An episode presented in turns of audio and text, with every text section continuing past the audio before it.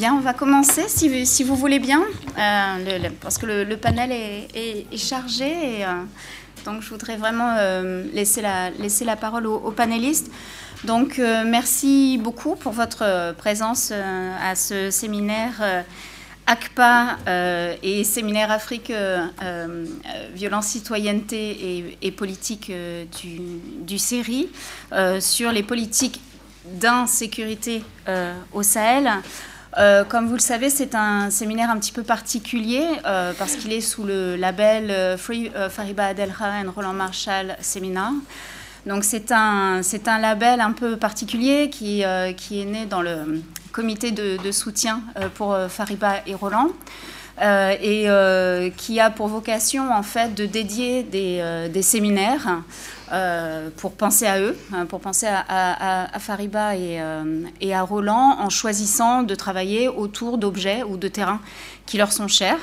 Euh, donc c'est le cas aujourd'hui et c'est un séminaire encore plus particulier parce que c'est un séminaire d'abord ACPA, donc l'association des chercheurs de politique africaine dont Roland a été rédac chef plusieurs années, et c'est aussi un, un séminaire euh, qui est euh, celui euh, du série sur Afrique, citoyenneté, violence et politique que Roland anime d'habitude, d'ordinaire avec nous. Donc on pense triplement à Roland et à Fariba aujourd'hui en organisant ce, séminaire-là. Et un petit, un petit point d'information, vous avez ici des les livres de, Fariba euh, que Cartala a, apporté ce matin en disant euh, qu'ils étaient en vente, mais en vente au profit du comité de soutien. Donc si ça vous intéresse de, vous nourrir des, pensées de, Fariba, faites-le et ça, nous permettra aussi de, pouvoir euh, leur acheter des livres pour les, occuper en prison ou de, en tout cas de continuer à mobiliser autour de le euh, pour, euh, en faveur de leur, libération qu'on espère, euh, prochaine. Donc, aujourd'hui, le, séminaire est plus consacré aux travaux, ou en tout cas au, terrain et aux objets que, Roland affectionnait. Et autour de cette table, on a vraiment quatre auteurs que, dont, je sais que, Roland que, Roland appréciait beaucoup. Euh, en tout cas, donc je suis, vraiment contente d'avoir réuni euh, tous ces gens-là autour d'une même table. Donc l'idée, en fait, c'était vraiment de, euh, de faire un petit point sur la situation au Sahel actuellement, puisque c'est dans notre actualité assez régulièrement.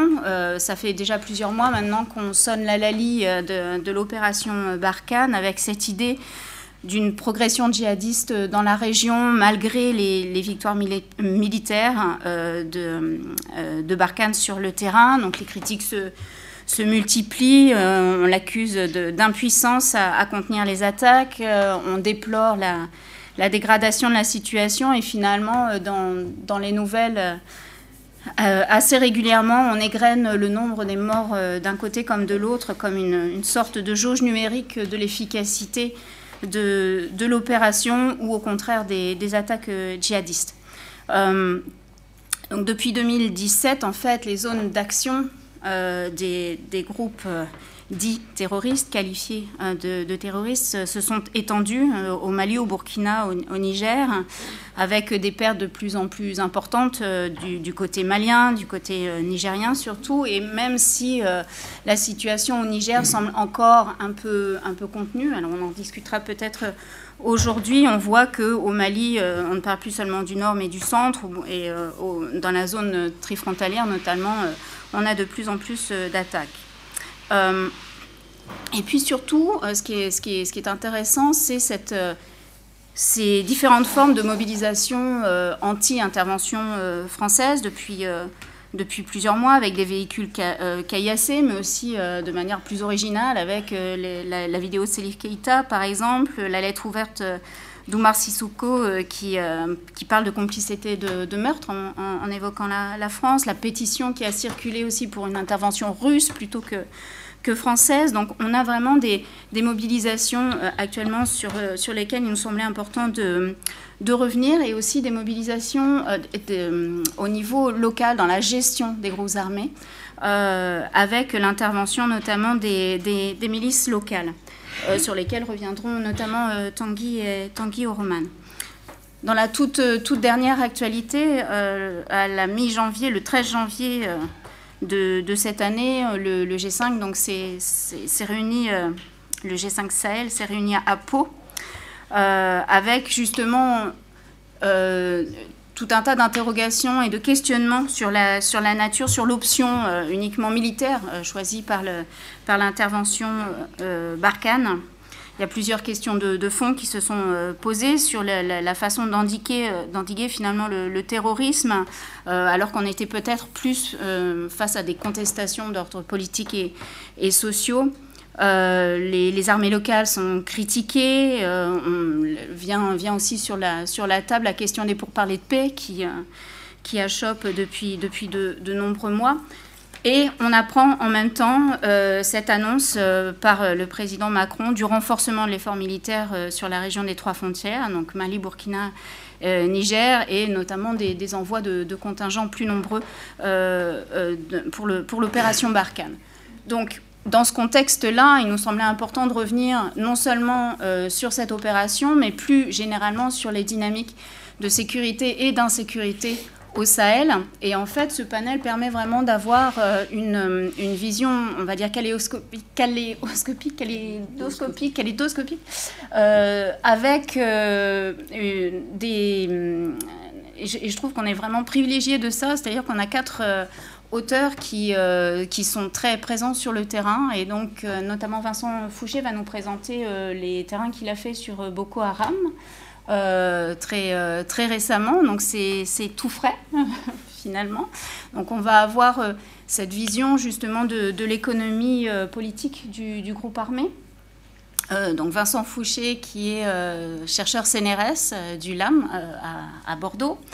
Euh, nous aurons euh, également Romane Dacuna Dupuis, excuse-moi si j'écorche ton nom, euh, qui elle est doctorante ici à, Sciences Po et qui, tout comme Tanguy Kideler, travaille sur les milices locales en fait qui sont associées aux forces armées pour lutter contre le, contre le terrorisme. Et puis enfin, nous avons Yvan Guichawa de, l'Université de Kent, euh, qui lui euh, aura une, lecture critique euh, de l'intervention de la, France dans cette, région du Sahel. Donc je, me, tais et passe tout de suite la parole à Vincent Fouché pour espérer qu'on ait du temps à la fin de, ce panel pour des questions. Donc Vincent. Merci beaucoup. je voudrais relire avec vous les notes d'une série de terrains au Nigeria euh, essentiellement hein, des entretiens avec des hommes et des femmes euh, venant de Boko Haram ou, les fréquentant, aussi des commerçants, des pasteurs, euh, pour essayer de faire un, portrait de l'économie politique de Boko Haram, ou plutôt une économie politique des Boko Haram, puisque vous le savez, hein, depuis 2016, le mouvement est, est factionnalisé. et c'est d'autant plus facile, au fond, de, de, typifier, de produire des idéotypes, euh, que les, deux groupes ont des discours très, euh, très virulents euh, l'un sur l'autre. Hein. Eux-mêmes se typifient et, s'idéal typifient. je ne sais pas vraiment si j'ai de vraiment. j'ai l'impression que j'essaie plutôt de faire une description épaisse de cette économie politique plutôt qu'une vraiment un dispositif analytique complet. Euh, peut-être c'est une trajectoire, euh, c'est le début de quelque chose pour moi en tout cas. Euh, je suis très content de, faire ça ici. Évidemment, la question de l'économie politique des conflits est une question sur laquelle Roland a, beaucoup, a beaucoup travaillé avec, avec beaucoup de nuances et, j'y reviendrai un petit peu. Alors, au fond, je voudrais distinguer essentiellement hein, le commencer par parler un peu de la faction euh, historique, la faction euh, dirigée par Boubacar Shekau, que bon, je, résumerai sous le nom de JAS, hein, Jamaat al-Sunna. Euh, et, en fait, l'organisation, quand elle passe à la clandestinité à partir de 2009, à partir de la répression de l'État nigérian, elle, adopte très vite, elle prend très vite un tournant prédateur, qui est évidemment lié à cette phase de clandestinité. Euh, et, qui au fond est fondée sur l'utilisation de militants armés violents, euh, qui, d'une certaine manière sont dans la continuité d'une pratique préalable, qui était la pratique de la quête, hein, la façon dont euh, Boko Haram de temps de paix faisait le tour des notables, des chefs religieux et des commerçants pour récolter de l'argent pour ses œuvres sociales, hein, pour ses activités religieuses. Et au fond, le, quand Boko Haram, après 2009, doit commencer à structurer euh, une base économique, ben, au fond, ils font la quête, mais cette fois-ci, ils font la quête avec des kalachnikovs ou avec des pistolets. Euh, et donc, on, a un travail comme ça, euh, très organisé, hein, de Boko Haram, qui fait le tour des gens qui, avant, lui donnaient, et qui parfois peuvent hésiter à lui donner, parce que bah, donner à Boko Haram, quand Boko Haram est interdit, ça peut être dangereux avec les autorités. mais donc, voilà, pour encourager les gens à donner, on va les voir avec des armes. Et il y a beaucoup, hein, ces armes sont parfois utilisées, il y a beaucoup d'assassinats de, bailleurs euh, de Boko Haram qui refusent de, cotiser euh, et, qui sont, euh, qui sont tués ou qui, d'ailleurs, quittent la zone, hein, vont quitter Maïdougouri pour, pour aller s'établir ailleurs au, Nigeria. Donc toute cette phase de, de, raquette est très importante et elle permet de financer des actions, notamment des achats d'armes, qui se font beaucoup au Tchad, auprès de, militaires tchadiens. Non pas de l'État tchadien, hein, mais disons de, de soldats et d'officiers tchadiens qui, vendent des, qui, vendent, qui ont accès à des stocks et qui vendent des, armes. Cette trajectoire, me semble-t-il, a un impact de longue durée sur euh, l'économie politique de Jazz euh, d'un double point de vue. Euh, d'abord, ben, elle établit une forme de, rapport rentier à l'économie.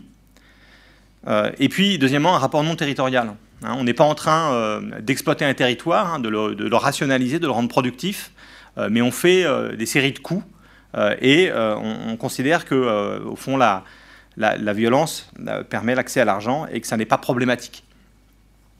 Euh, ce tournant se confirme avec, euh, avec l'ascension militaire de l'organisation. Hein, il y a cette phase en, 2014 où Boko Haram commence à s'emparer de, villes secondaires, enfin secondaires, mais pas si secondaires que ça. On parle de villes de, parfois de quelques centaines de milliers d'habitants, donc qui ont des banques, et Boko Haram braque des banques, hein, pille les banques des, villes dont elles s'emparent.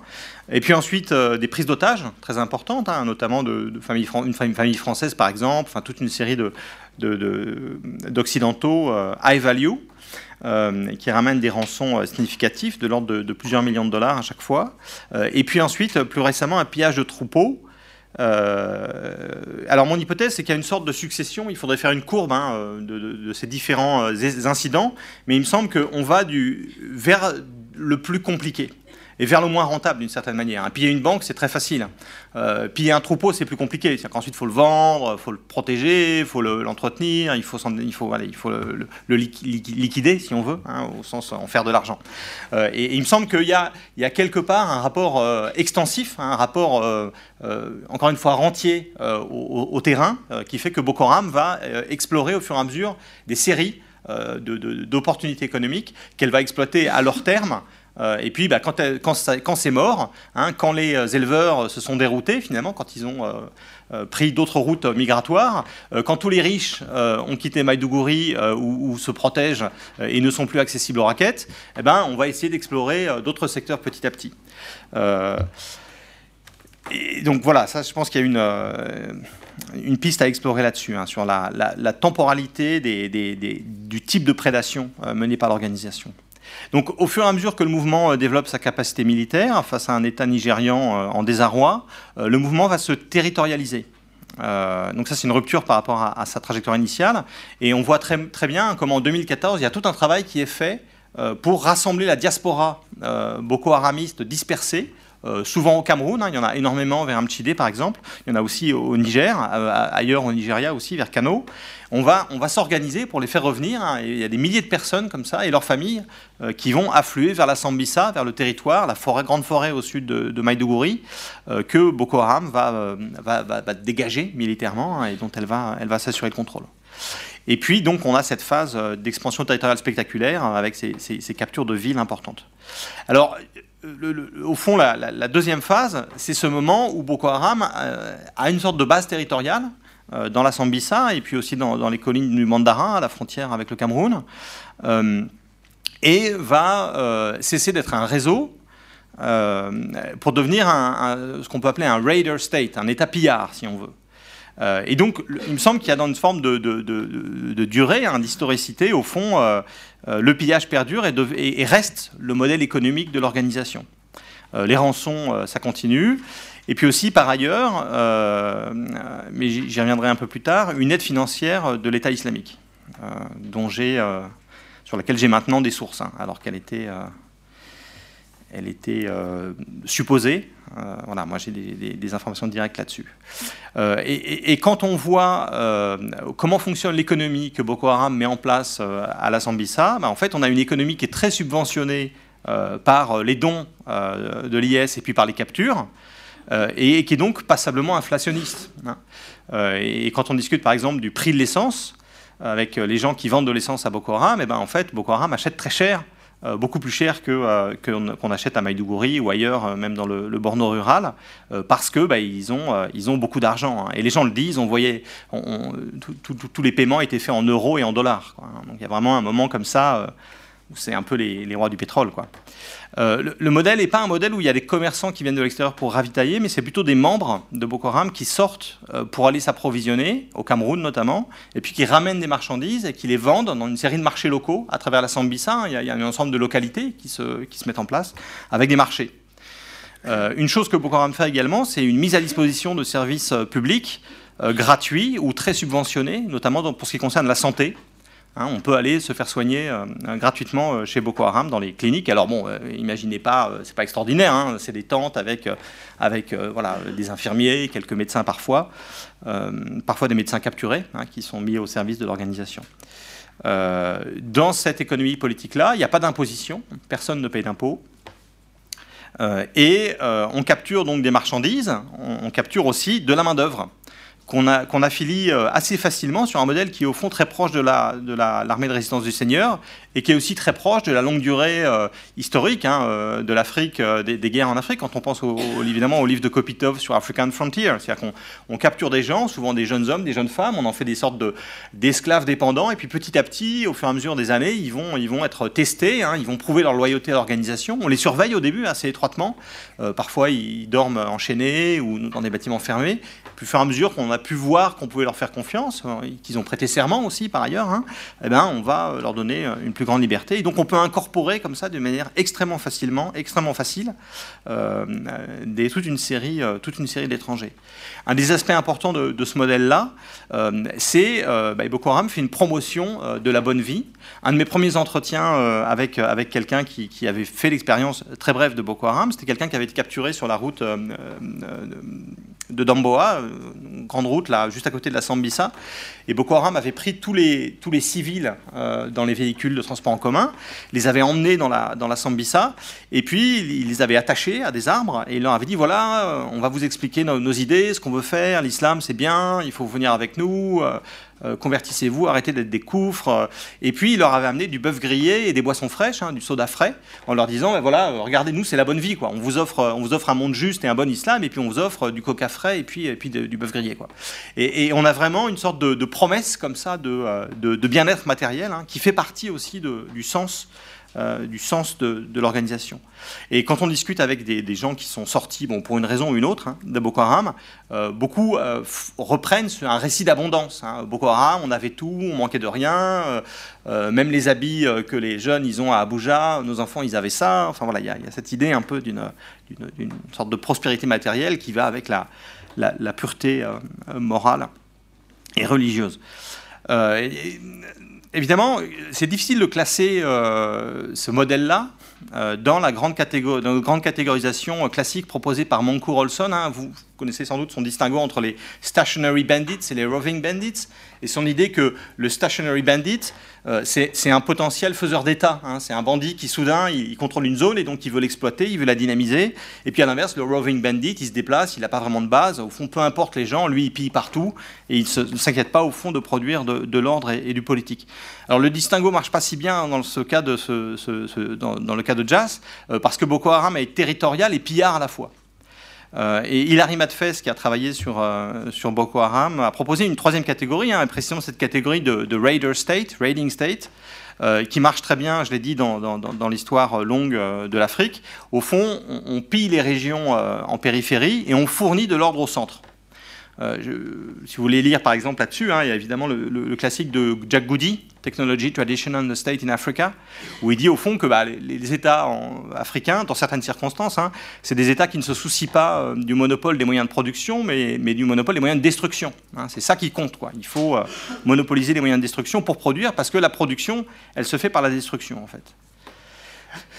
Donc le fonctionnement même du Raider State est lié à ce travail de tracer d'une frontière et d'identité qui définit, qui définit les zones d'immunité et les zones de cible. Hein, il y a des gens qu'on a le droit d'attaquer, puis il y a des gens qu'on ne doit pas attaquer parce que c'est les nôtres.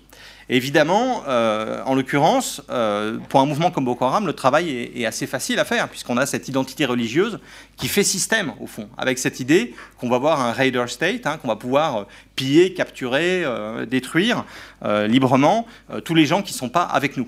Donc il y a une sorte d'affinité au sens weberien entre le fonctionnement d'un État pillard et puis une posture sectaire. Euh, qui permet, euh, voilà, toute la théologie du takfir en islam, hein, qui permet de dire euh, tous ces gens-là qui, se disent musulmans mais qui ne sont pas comme nous, au fond, ce sont des cibles légitimes. moi, je juge qu'ils ne sont pas comme nous, et donc, comme on est les purs, bah, nous, on peut, taper chez tous les autres. Un autre aspect essentiel de cette économie politique de, de Jas sous Shekau, c'est le caractère très centralisé et très personnalisé de cette économie. Alors c'est évident pour l'argent des rançons qui arrive directement euh, à, à Shekau, c'est aussi évident pour l'argent de l'État islamique qui est très centralisé par le haut et qui arrive directement à Shekau, mais c'est aussi vrai du butin. Et, cela de, deux façons. Euh, la, premièrement, euh, en fait, toutes les armes lourdes, donc tous les véhicules, toutes les mitrailleuses, tous les canons antiaériens, enfin toutes les choses qui permettent de faire des grosses attaques, sont centralisées auprès du chef d'état-major qui répond directement à Shekau. Et pour avoir des armes pour faire une opération, bah, il faut aller voir Shekau, obtenir un bon, hein, il signe un bon, euh, et qui euh, autorise le chef d'état-major à prêter du matériel lourd. Alors, quand on n'a pas de matériel lourd, on peut faire des petits braquages avec des Kalachnikov, mais ce n'est pas très intéressant. Hein. Les grosses opérations, on les fait euh, avec le gros matériel dont Shekau garde le monopole. Et Shekau entretient ce monopole parce qu'il a en fait un droit de préemption sur les armes lourdes, le carburant et les munitions saisis pendant les opérations.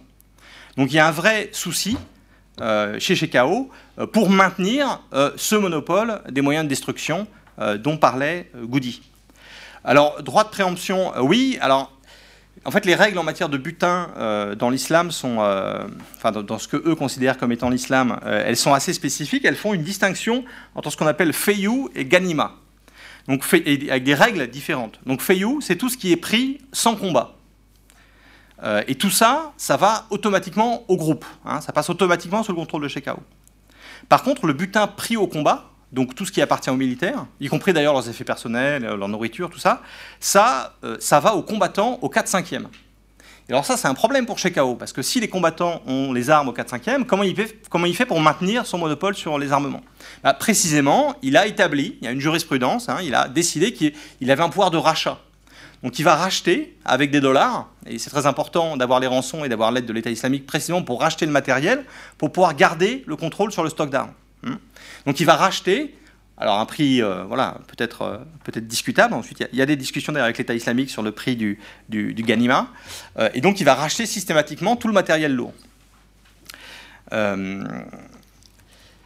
Deuxième, deuxième, dimension de ce droit de préemption, il y a un droit de préemption aussi sur les femmes, sur les jeunes femmes capturées, musulmanes ou non. et chez KO, en fait, crée des sortes de, de maisons des femmes euh, mariables. Hein. On y met les veuves, par exemple, quand leur mari meurt, on les met là. Et puis toutes les femmes capturées, on les met là, on les stocke. Et puis euh, les, combattants, certains combattants que, que Shekao veut distinguer, ont droit d'aller faire la cour là-bas, hein, d'aller repérer des femmes qui leur plaisent d'aller négocier avec elles. Alors évidemment, hein, on, est dans une forme de coercition, euh, il y a des formes de négociation, mais il y a évidemment énormément de coercition. Les femmes, elles vivent dans des conditions difficiles, elles ont peur, elles sont sous pression, euh, forte pression au mariage. Hein, c'est pas, euh, mais bon, elles ont quand même une certaine forme de choix. Elles peuvent refuser aussi certains prétendants. Donc il y a des trajectoires un peu compliquées de ce point de vue-là. Mais c'est pas pas l'objet de la, discussion ici. Mais donc il y a un effort très net pour Shekao de contrôler la circulation des femmes dans l'organisation. Il y a un épisode très célèbre hein, lors de la prise de Bama. Euh, qui est une des grandes villes du Borno, euh, des jeunes hommes originaires de Bama se rendent euh, dans les familles de leurs petites copines et les épousent, hein, se donnent d'eux-mêmes le droit d'épouser leurs petites copines. alors, Bon, parfois avec l'assentiment de la famille, hein, parfois parce qu'ils arrivent avec leur Kalachnikov et donc bah, on dit plutôt oui avec quelqu'un qui vient chez vous avec une Kalachnikov. et en fait, Shekao est très fâché, il considère que c'est une violation de son monopole et il fait exécuter plusieurs combattants hein, qui sont impliqués dans ces affaires-là. Et alors ça, ça provoque un scandale, alors à la fois à Bama, dans les familles, puisqu'il y avait des familles qui, aimaient bien ces jeunes gens, hein, qui étaient très contentes de leur donner leur, leur fille, et puis aussi dans l'organisation, parce qu'il y a toute une série de, combattants euh, qui disent, mais enfin bon, voilà, après tout, pourquoi euh, le monopole de Chekao sur les femmes Pourquoi euh, ces jeunes hommes, ils ont été voir les familles, ils ont payé la dot, ils ont fait ce qu'il fallait, pourquoi est-ce que ce mariage-là n'est pas admissible hein Donc ça, fait partie de la controverse qui va naître dans Boko Haram et qui va susciter la scission de 2016. Un, en fait, c'est un épisode très important, cette affaire des, mariages de Bama. Donc il me semble qu'il y a ici une assez forte résonance une affinité peut-être encore, euh, entre cette économie politique du pillage et des armes et puis la centralisation que Shekao opère. Un, régime personnel très centralisé, euh, qui est d'ailleurs attesté par tous les gens qui ont l'occasion d'échanger avec Boko Haram. Hein. Euh, Boko Haram et Shekao, lui, répond très vite dans les discussions, par exemple avec les médiateurs pour les otages. L'autre faction qui émerge après, elle répond très lentement parce qu'en fait elle est très collective et donc il faut consulter tous les différents chefs, il y a des tas de discussions en interne, ça prend des plombes, et c'est assez fatigant pour les médiateurs. Tandis que chez KO, bon bah voilà, c'est centralisé, c'est direct, euh, c'est lui qui décide quasiment, euh, quasiment euh, en direct. Et donc j'en ai parlé, hein, c'est là une des causes de la rupture de, 2000, de 2016. Alors on a beaucoup parlé hein, d'une critique sur le, modus operandi, hein, le fait que euh, euh, les attentats suicides euh, dans les foules, que la réduction en esclavage de, jeunes femmes musulmanes, toutes ces choses-là, les massacres vraiment terribles, hein, opérés par, par Shekau contre les civils, faisaient, partie, du problème. mais il y a aussi, quand on lit bien tous les textes qui ont à voir avec la séparation, il y a une critique de l'économie politique. Euh, on dit bien, chez KO, ils gardent les femmes, les armes et la nourriture, et pendant ce temps-là, nous, on se bat, et euh, on n'a pas les moyens de se marier, on n'a pas d'armes, on se bat parfois, on n'a plus de munitions, et puis euh, nos enfants meurent de faim, et donc tout ça, ça n'est pas normal. Ce système-là, il n'est pas du tout pensé euh, pour le long terme, euh, euh, évidemment, et, notamment il n'est pas pensé pour la survie quand on commence à perdre, et quand les biens à piller commencent à être de plus en plus rares. Hein. quand toute l'économie de l'État du Borno est détruite, bah, il n'y a plus grand-chose à piller, et donc c'est compliqué. Et on arrive à la situation actuelle. Hein. je vous lis juste un, tweet d'une journaliste camerounaise sur une attaque récente dans le village de Galda, arrondissement de Mora, canton de Kourgui. Euh, on, est, euh, on est au Cameroun, là. Hein. Euh, Boko Haram a attaqué le village de Galda. Bilan trois vélos, les nattes et divers effets vestimentaires emportés. Par ailleurs, les militaires en patrouille sur Kolofata sont intervenus rapidement et ont récupéré tous les effets volés par les présumés terroristes dans la brousse de Yegua. Donc on est à un moment où, après avoir pris des villes de 200 000 habitants et pillé les banques, on est en train de voler des nattes, trois vélos et des effets vestimentaires qu'on perd, hein, parce qu'on se fait choper par l'armée sur le chemin du retour. Euh, donc au cercle vertueux d'accumulation d'hommes et d'armes et de femmes succède un cercle vicieux de désaccumulation et d'échecs. Et là, donc, j'ai 20 minutes, j'ai fini, c'est ça en fait? Et j'ai pas fait ma deuxième partie. Écoute, on va gêner, tu peux la faire? Ouais, rapidement, d'accord, ok. Je suis, euh, je suis un chercheur pillard, moi, pour ma part. Euh, donc, euh, cette faction qu'on appelle aujourd'hui ISWAP, hein, Islamic State in West Africa Province, est née de la critique des pratiques de, de Shekau, donc la critique de la violence, mais aussi hein, toute une critique sur, sur bah, la défaite que, que Shekau a, commencé à, connaître à partir de 2015, quand, quand le Nigeria s'est un petit peu mieux organisé et notamment mieux coordonné avec ses voisins. Euh, et puis euh, une critique aussi du fonctionnement de, l'économie politique. Une critique très radicale et qui semble avoir un vrai impact sur la pratique. Ce n'est pas uniquement un argument identitaire et un marqueur mis au service d'intérêts personnels. Une critique aussi qui euh, naît de la rencontre entre deux facteurs. Une critique locale, mais aussi l'influence de l'État islamique qui se cherche des relais dans la zone, hein, qui a envie de, construire quelque chose dans le secteur et qui a beaucoup de mal à discuter avec, avec. Alors il y a un aspect très connu, hein, c'est une rupture avec euh, les formes de violence euh, les plus extrêmes, euh, notamment contre les civils, dont était, était partisan. Donc on a une disparition de l'utilisation, par exemple, des jeunes femmes dans les attentats suicides. On n'a plus d'attentats suicides dans des localités contre des civils. on n'a plus de massacres de masse comme ça. Hein. On arrive dans une communauté et on décapite tout le monde. et aussi un abandon des logiques de capture et d'esclavage. On ne capture plus, on laisse les gens libres de leur mouvement et on réfléchit aux incitations. On réfléchit à comment les faire venir à nous, parce qu'on a besoin de gens pour avoir une base économique, pour faire tourner une économie. Et donc, par exemple, l'année dernière, sur le lac, les commerçants me racontaient que Boko Haram avait imposé, enfin, Shekau, pardon, pas Shekau, justement, l'autre faction, ISWAP, avait imposé un contrôle sur le prix des denrées de première nécessité produites sur le lac. Donc, les produits agricoles sur le lac étaient vendus avec un prix plafond, euh, de telle sorte que euh, les gens de l'extérieur puissent venir euh, s'installer sur le lac, profiter, avoir de la nourriture facilement. Évidemment, dans un contexte où deux tiers de la population du Borno vit dans des camps déplacés dans des conditions misérables, l'idée c'était de rendre le lac attractif et accessible. Et on a vraiment vu, à partir de 2017-2018, une, une, une mobilisation, enfin une mise en mouvement des gens vers le lac pour aller travailler, parfois pour s'employer de manière saisonnière, pour aller faire du business, pour aller faire des cérémonies aussi, simplement parce qu'il y avait de l'argent, il y avait des tas de choses qui se passaient sur le lac. Euh, et donc, euh, travailler comme ça pour, euh, pour songer à la, à la, à la, valorisation du lac. Un travail aussi de, propagande, hein. il, y a, il, y a, quelques vidéos de ISWAP qui montrent euh, des, témoignages de pasteurs et d'agriculteurs qui disent, c'est très joli, hein, euh, il y a un, pasteur qui dit, regardez, mes, vaches, elles sont beaucoup plus grosses cette année, mes veaux, là, ils n'ont jamais été aussi gros. Les cultivateurs qui disent, cette année, j'ai fait trois récoltes, euh, c'est merveilleux, regardez, les épis, là, c'est super. il y a tout un travail comme ça mené par ISWAP pour, pour parler de prospérité. Et donc l'idée, c'est vraiment qu'on va compter sur la mobilité, essayer de, de, de, faire beaucoup de flux pour, pour y gagner. Pour y gagner en taxant, pour gagner aussi parce que les gens qui sont en mobilité, ils peuvent amener des marchandises et ils peuvent approvisionner le mouvement. Hein, ils amènent, et ils le disent d'ailleurs, ils font des attaques, des, des checkpoints sur les routes, ils arrêtent les chauffeurs et ils leur disent, bon bah écoutez, voilà, euh, nous, euh, on va vous prendre 10 litres d'essence, là, on vous prend pas tout, on vous coupe pas la tête, on vous prend pas votre voiture, mais la prochaine fois que vous venez, faites en sorte de ramener un bidon en plus, on vous rachètera votre bidon. Quoi. Donc il y a comme ça une, un travail très délibéré pour essayer de, euh, euh, de, de, consolider une économie euh, durable, une économie qui est présente, pas une économie de pillage, et qui est une économie d'échange où au fond tout le monde y gagne. alors, c'est une économie qui ne marche pas non plus sans violence. Il y a une, il y a une, pour le coup, il y a une vraie fiscalité, une fiscalité qui est standardisée sur le lac. On entre, on reçoit des reçus fiscaux hein, selon, les, selon les, le type de, de, marchandises qu'on amène. mais par moment, quand il faut imposer la primauté fiscale de, l'État islamique, eh ben, on n'hésite pas à tuer. notamment, il y a des grandes tueries de pêcheurs en 2017 qui, à mon sens, euh, doivent être interprétées comme euh, un signal que l'État islamique envoie en disant aux pêcheurs bon bah les gars dorénavant c'est chez nous ici et donc quand vous êtes là vous payez il n'y a pas de discussion hein. donc c'est pas des pas des gentils mais c'est des gens qui euh, voilà ont un usage nuancé de la de la violence alors évidemment, il faut dire qu'en se mettant sur le lac Tchad, euh, l'État islamique est dans un endroit qui se prête particulièrement à une approche économique. Euh, le lac euh, n'est pas du tout dans une situation de crise écologie économique comme on le prétend parfois dans les médias. C'est un espace très investi qui attire beaucoup de gens, beaucoup d'argent. Il y a le poisson, il y a le bétail, il y a l'agriculture. Euh, et sa rétractation a, même libéré des terres très fertiles. Donc au fond, un peu par hasard, hein, parce qu'en fait, ils ont choisi l'espace le plus loin de Boko Haram, le plus loin de la Sambisa, dans lequel ils avaient une chance de survivre. Je pense, je ne sais pas à quel point ils avaient calculé le coût, mais en tout cas, ils se sont trouvés avec ce truc qui vaut beaucoup plus cher que la Sambisa, beaucoup plus cher que les monts Mandara, hein, du point de vue de la, production économique, c'est beaucoup plus intéressant.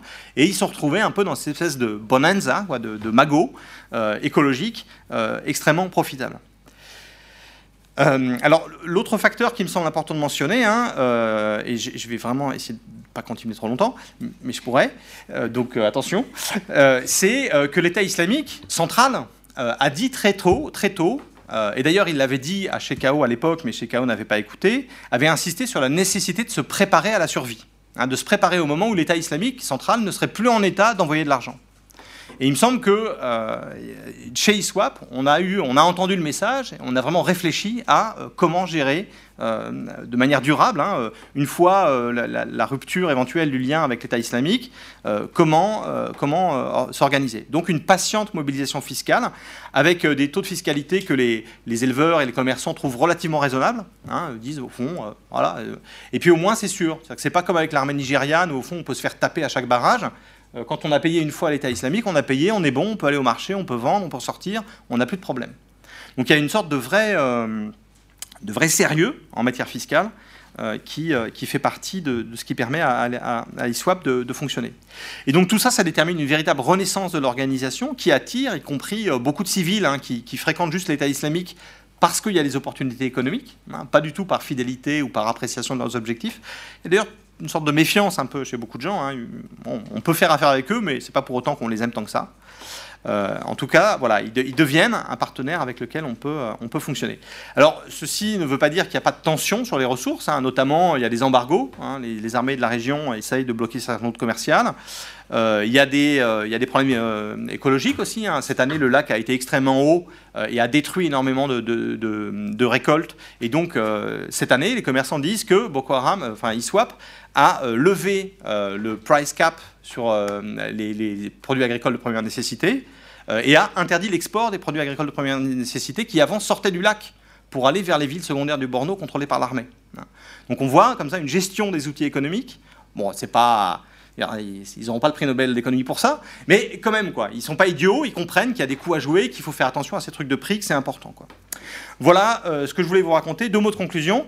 Bah, vous reconnaîtrez ici sans peine l'influence de, Roland Marshall, hein, un intérêt pour le concret, pour le matériel, sans les préjugés qu'on attache trop souvent quand on pense euh, à des groupes euh, terroristes ou tels. mais aussi, j'espère que vous l'avez entendu, un refus de la réduction à l'économique. Et, j'essaye de suivre un peu Roland sur cette ligne de crête pas simple, au fond, entre une sorte de matérialisme qui soit pas réductionniste. Quoi. Enfin, voilà.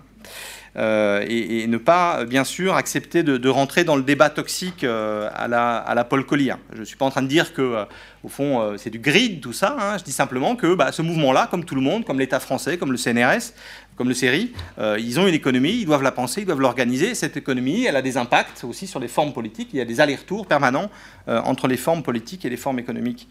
voilà, en gros, ce que je voulais dire. Merci beaucoup la chance que ce soit intéressant. je pense qu'on se rend tous compte de la, de la richesse du, matériel empirique qui plus est inédit que, que, tu restitues ici, donc ça ira pour cette fois. Maintenant, Romane, tu as cinq minutes. non, plus sérieusement, donc euh, Romane, euh, donc, comme je le disais, est doctorante euh, ici à Sciences Po et a un très beau sujet de, de, thèse sur la, participation citoyenne à la, à la lutte antiterroriste. Elle s'intéresse notamment au cas des, en tout cas pour aujourd'hui, au cas des groupes d'autodéfense c'est plus là, euh, le, cas des groupes d'autodéfense euh, Koglo et Ogo au Burkina. Euh, merci beaucoup Sandrine pour, l'invitation. donc en effet, moi je travaille sur des groupes d'autodéfense donc qui s'appellent les Koglo au Burkina Faso qui sont apparus en, en 2014-2015 au moment de la chute de Blaise Compaoré qui a quitté le régime suite à une, une, insurrection citoyenne. Euh, alors juste pour préciser, euh, aujourd'hui je vais uniquement parler euh, de l'implication de ces groupes, ou pas, dans la lutte contre le terrorisme, puisque l'un des mots d'ordre qu'on entend le plus en ce moment dans les médias, mais aussi par les autorités, c'est l'appel à la collaboration entre les citoyens, les citoyennes, mais surtout les citoyens, et, et les, forces de défense et de sécurité, notamment l'armée. Donc pour revenir rapidement sur euh, les Kogluogo, donc qui sont apparus 2014-2015, euh, au début dans la région euh, centrale du Burkina Faso, à 30 km au sud de la, de la capitale Ouagadougou. donc le centre qui est une région dominée par les Mossi, donc l'ethnie majoritaire du pays, qui occupe un certain nombre de postes de pouvoir. Il se diffuse ensuite très rapidement, en moins d'un an, à euh, la quasi-totalité du pays. C'est-à-dire qu'il euh, y a plein dans chaque village presque, il y avait des groupes Kogluogo qui s'installaient. Alors, à part à l'ouest, euh, parce que se trouvaient déjà des, des dozos, et donc qui incarnaient déjà des initiatives locales de, sécurité. donc leur activité principale et la raison de leur naissance, c'est la lutte contre le vol, en premier lieu, le vol de bétail dans les zones euh, rurales et par la suite euh, également le vol de matériel, de téléphone, de moto et toute forme de vol.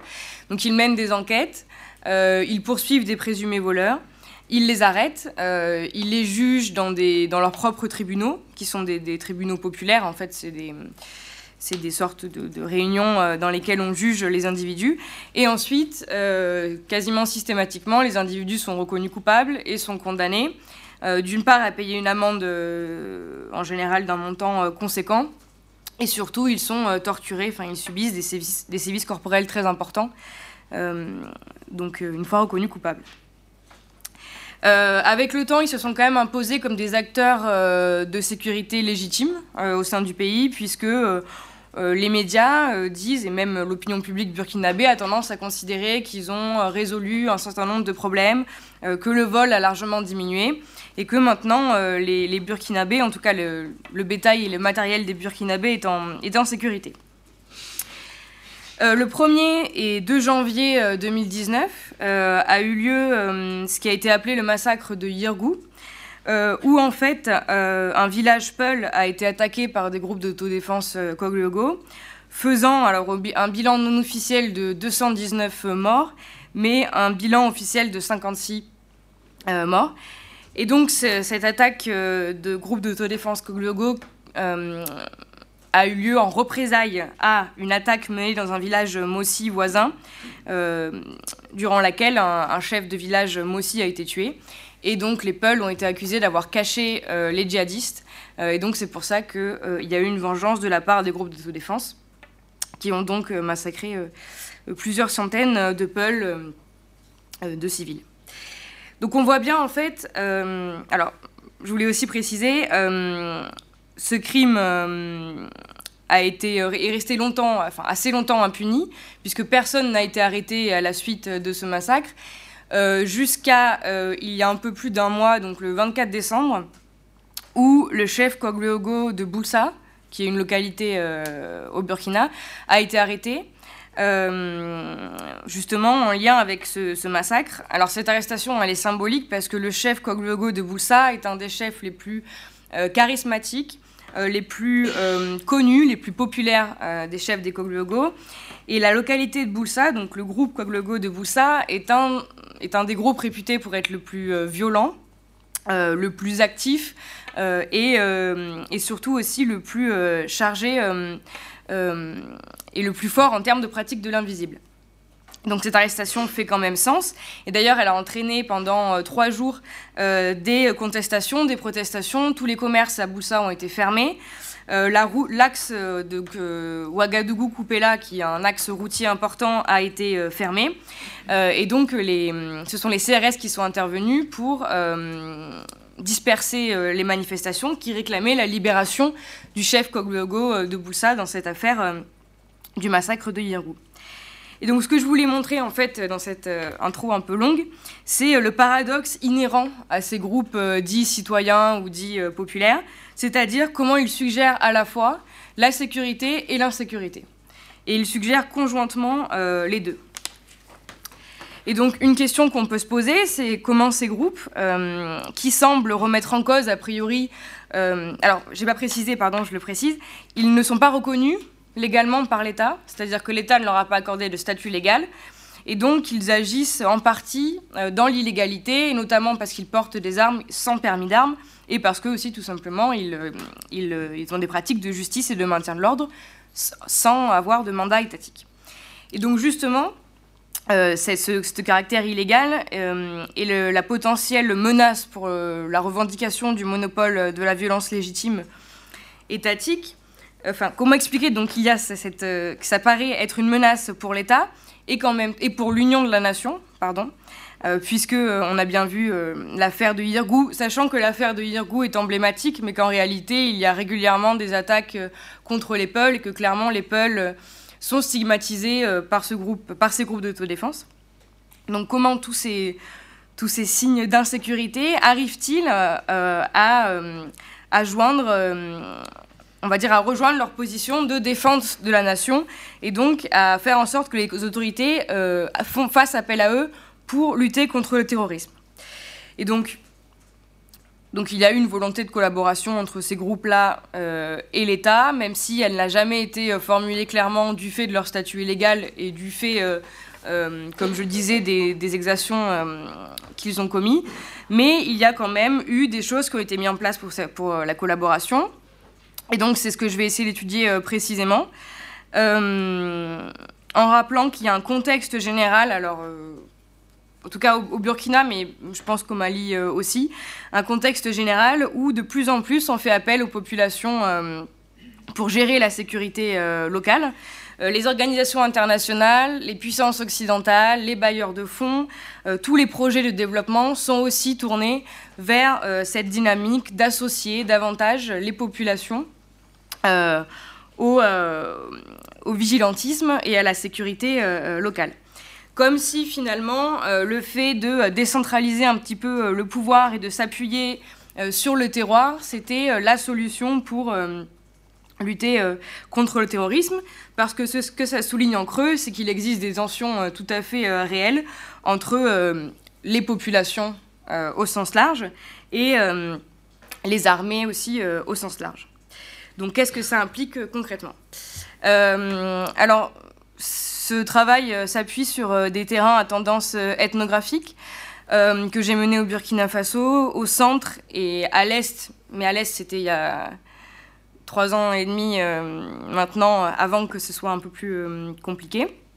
Dans les zones rurales, périurbaines et urbaines, et où j'ai mené principalement des entretiens et des observations, à la fois auprès des Kogluogo, mais aussi de la police, euh, de l'armée et également des anciens fonctionnaires du renseignement et de la police et de l'armée euh, burkinabé, notamment à l'époque de, Blaise Compaoré. Donc tout d'abord, je voudrais un petit peu situer rapidement euh, l'approche que j'ai utilisée. en fait, j'envisage le travail de ces groupes d'autodéfense comme faisant partie d'un travail de l'ordre. C'est-à-dire que le maintien de l'ordre est un travail, et ce qui nous permet d'observer plusieurs choses sur le terrain, mais aussi dans l'analyse.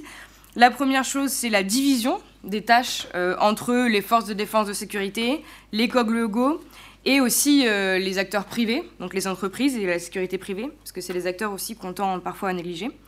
Ça permet également d'observer les pratiques concrètes de maintien de l'ordre, d'envisager les carrières et les modes de rétribution, que ce soit des salaires ou euh, toute l'économie parallèle et illicite que génère ce travail de l'ordre et ce travail de police. Et en fait, l'approche par le travail de l'ordre permet aussi de sortir euh, de la question récurrente du rapport à l'État, euh, qui se matérialise dans les études sur le vigilantisme ou sur euh, le policing, par le fait de savoir si les groupes comme les Cogluogo sont des supplétifs ou alors sont des menaces pour les autorités. Et la réponse est en fait toujours un peu la même, c'est-à-dire c'est les deux à la fois. Et donc pour sortir un petit peu de cette dichotomie, euh, et dans la lignée de ce que propose euh, Thomas Birchek, c'est un anthropologue, euh, qui écrit donc dans un texte publié en 2019 La police, la bureaucratie et l'État. Donc lui, il parle de travail de police et il explique que le travail de maintien de l'ordre n'est pas seulement l'affaire de l'État et qu'une attention historique aux pratiques de police vient prouver donc que ce n'est pas seulement une affaire de l'État. et donc ça permet de de ne pas envisager le travail des acteurs non étatiques comme étant en fait un travail sur le mode mineur par rapport euh, au travail, euh, on va dire, étatique qui serait sur le mode majeur, sachant que dans les zones rurales où j'ai travaillé, c'était plutôt euh, le travail étatique de maintien de l'ordre qui était en mode mineur et celui des Coglogo en mode majeur. Alors pour rentrer très rapidement dans le vif du sujet, les Coglogo sont déjà très peu impliqués dans les zones de combat. ils ne sont pas du tout armés pour affronter euh, physiquement euh, lorsqu'il y a des attaques euh, les djihadistes. Même s'ils sont armés, déjà, ils utilisent assez peu leurs armes parce que la plupart ne savent pas les utiliser ou elles ne sont pas chargées. Et ensuite, elles ne sont absolument pas suffisantes, on va dire, pour, repousser les attaques djihadistes. Il y a quelques cas où ils ont participé à l'arrestation de présumés djihadistes qu'ils ont immédiatement remis à la gendarmerie, notamment au nord mais c'est assez rare. Et en fait, on entend beaucoup plus souvent des Koglogos qui se sont fait tuer par des terroristes euh, que l'inverse. Euh, également, il faut ajouter que depuis euh, l'affaire de Yirgou et l'intensification des attaques djihadistes, le président national des Koglogo, donc qui est au centre du pays, a donné comme mot d'ordre à ses troupes de se faire discret, de ne pas s'engager trop frontalement dans la, lutte, dans la lutte contre le terrorisme, et de rester concentrés sur leurs tâches, on va dire, euh, euh, classiques, c'est-à-dire euh, le vol de bétail et le vol de matériel. Donc il n'y a pas d'implication directe dans la lutte antiterroriste, mais en revanche, il y a les fameuses missions d'information, qui est en fait globalement ce qu'on attend, ce qu'on entend quand on parle de collaboration entre les populations et les forces armées, c'est de l'information. Et donc, en effet, les coglogo font de l'information. Il y a dans les groupes une ou deux personnes qui a un contact privilégié avec quelqu'un qui se trouve à Ouagadougou, ou en tout cas qui est rattaché aux autorités centrales, et qui peuvent contacter si jamais vraiment ils aperçoivent des comportements jugés à risque ou étranges, et uniquement, on va dire, djihadistes. Euh, donc ils l'utilisent, euh, ce, contact, et ils le font. Mais je précise que c'est seulement une ou deux personnes dans chaque groupe. Donc c'est quand même quelque chose qui est assez euh, discrétionnaire. Alors ce que ça suppose, c'est que ce sont les Koglogos qui eux-mêmes décident qui est suspect ou qui ne l'est pas, puisqu'ils ne reçoivent pas de consignes préétablies des autorités, ni de profil, ni même de nom, ni de photo, ni rien. Et donc l'identification par l'écologo ne repose pas donc sur ces infos, mais sur en fait euh, leur construction euh, sociale euh, de l'identité du djihadiste. Et donc le djihadiste, souvent, il est peul, il a des habitudes, on va dire, il pratique l'islam mais de façon rigoriste, donc ses pratiques sont jugées comme étant rigoristes. Il est soit pas intégré au village, soit il vient d'arriver, soit il ne connaît personne. Et aussi, il ne sort pas la journée. Donc voici en gros le, portrait euh, classique du djihadiste comme les Coglogo euh, l'envisagent. Et donc ce qu'on voit, c'est qu'en même temps que ce rôle d'information leur permet de se considérer et de se construire comme des acteurs légitimes de la sécurité et donc de définir les règles euh, au sein de l'espace social, ils définissent en parallèle et viennent consolider une représentation populaire, une construction populaire et sociale de la figure de l'ennemi, donc à la fois du voleur, mais aussi surtout en l'occurrence euh, du djihadiste. Et donc c'est selon cette grille de lecture qu'ils transmettent euh, leurs informations. Euh, alors je vais avancer plus rapidement. et j'ai un exemple très concret où en fait, donc dans une localité près d'Ouagadougou, il y avait un groupe que je connaissais bien qui avait repéré un individu qui semblait suspect. Et donc, ils ont, ils l'ont espionné pendant plusieurs jours. ils sont rentrés dans sa maison, ils ont regardé ce qu'il avait. Et ils ont estimé que ça valait le coup de prévenir ce numéro, euh, enfin, ce, moyen de, contact. Et, euh, et, donc, ils l'ont fait. Et en fait, il n'y a eu aucune réaction. Aucune réaction des autorités. Alors ils étaient complètement euh, choqués en disant voilà, il y a une urgence absolue, on, a, on, a, on, a, on a vu un terroriste et personne ne nous répond. Trois jours plus tard, donc ils continuent leur enquête, ils rappellent, et cette fois-ci on leur dit bon d'accord, très bien, c'est noté. Et là encore, il ne se passe rien jusqu'à quatre jours plus tard, où finalement la personne, euh, il me semble, sera interrogée, mais je ne crois pas qu'il y ait eu de suite à cette euh, dénonciation.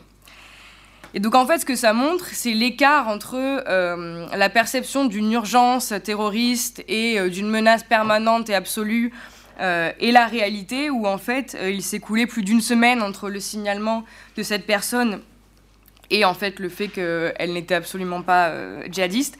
Et donc, ça témoigne aussi du rapport euh, qu'il y a entre les autorités euh, et, euh, et ces Koglogos. Et ça génère beaucoup de frustration chez les groupes d'autodéfense parce que d'une part, ils ne se sentent pas considérés pour le travail qu'ils font, parce qu'ils sont en, effet pas payés pour faire ça.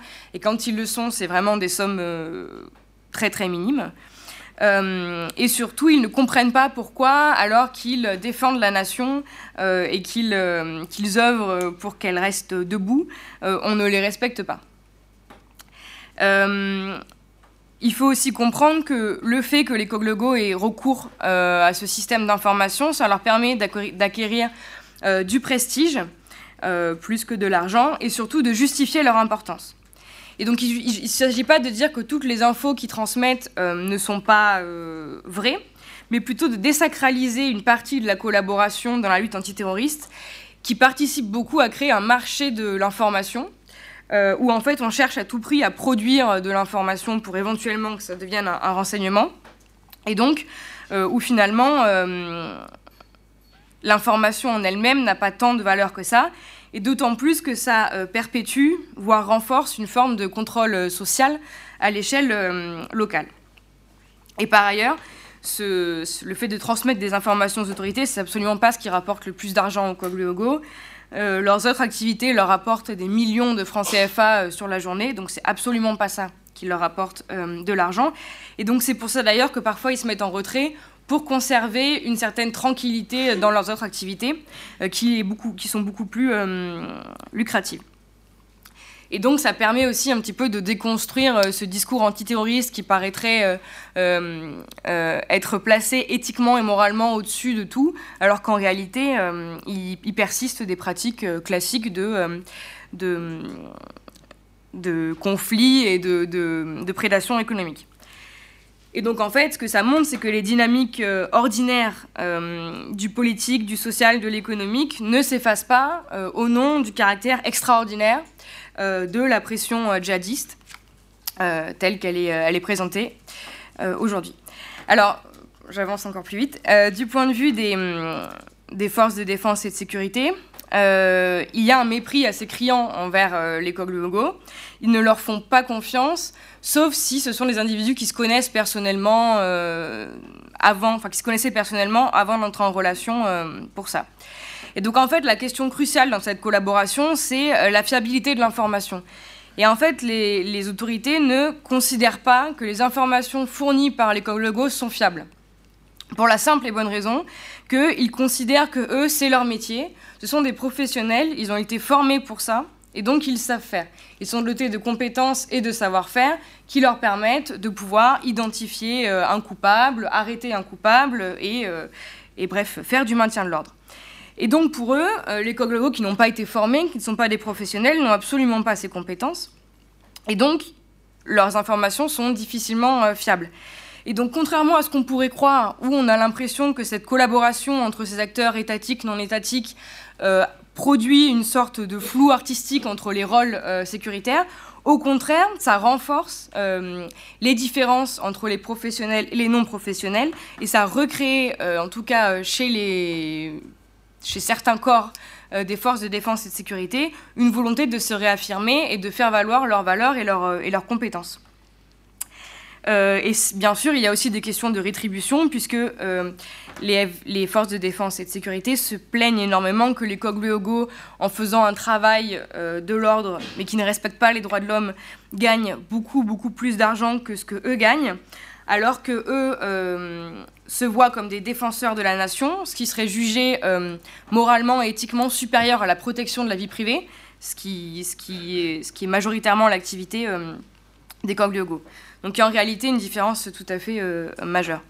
Et donc le dernier point que je voudrais évoquer pour élargir un petit peu le propos, c'est euh, le vote qu'il y a eu à l'Assemblée nationale au Burkina la semaine dernière, euh, à l'unanimité, où le Parlement autorise le recrutement de volontaires citoyens burkinabés pour participer à la lutte antiterroriste, et donc qui seront formés durant une dizaine de jours, armés avec des armes légères, et qui auront aussi ces fameuses missions d'information.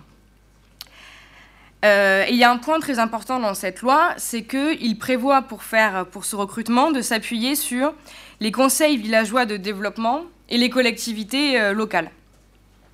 Or, il se trouve que euh, dans les conseils villageois de développement actuellement, qui sont en fait des, instances de gouvernance dans les zones rurales et dans les villages, au sein de ces conseils villageois de développement se trouvent des individus qui, euh, en fait, faisait partie à l'époque de Thomas Sankara des comités de défense de la Révolution, c'est-à-dire qui étaient des comités locaux aussi de, maintien de l'ordre, qui ont également fait partie euh, du programme de police de proximité qui a été mis en place en 2004, 2005, 2006, et qui aujourd'hui sont dans les Kogluogo. Donc, L'idée, c'est de voir une trajectoire, une carrière dans ce travail euh, euh, de l'ordre, qui n'est pas officiel ni professionnel. Mais en fait, on retrouve des individus qui sont des amateurs, mais qui sont des professionnels de l'amateurisme, on va dire, dans la sécurité.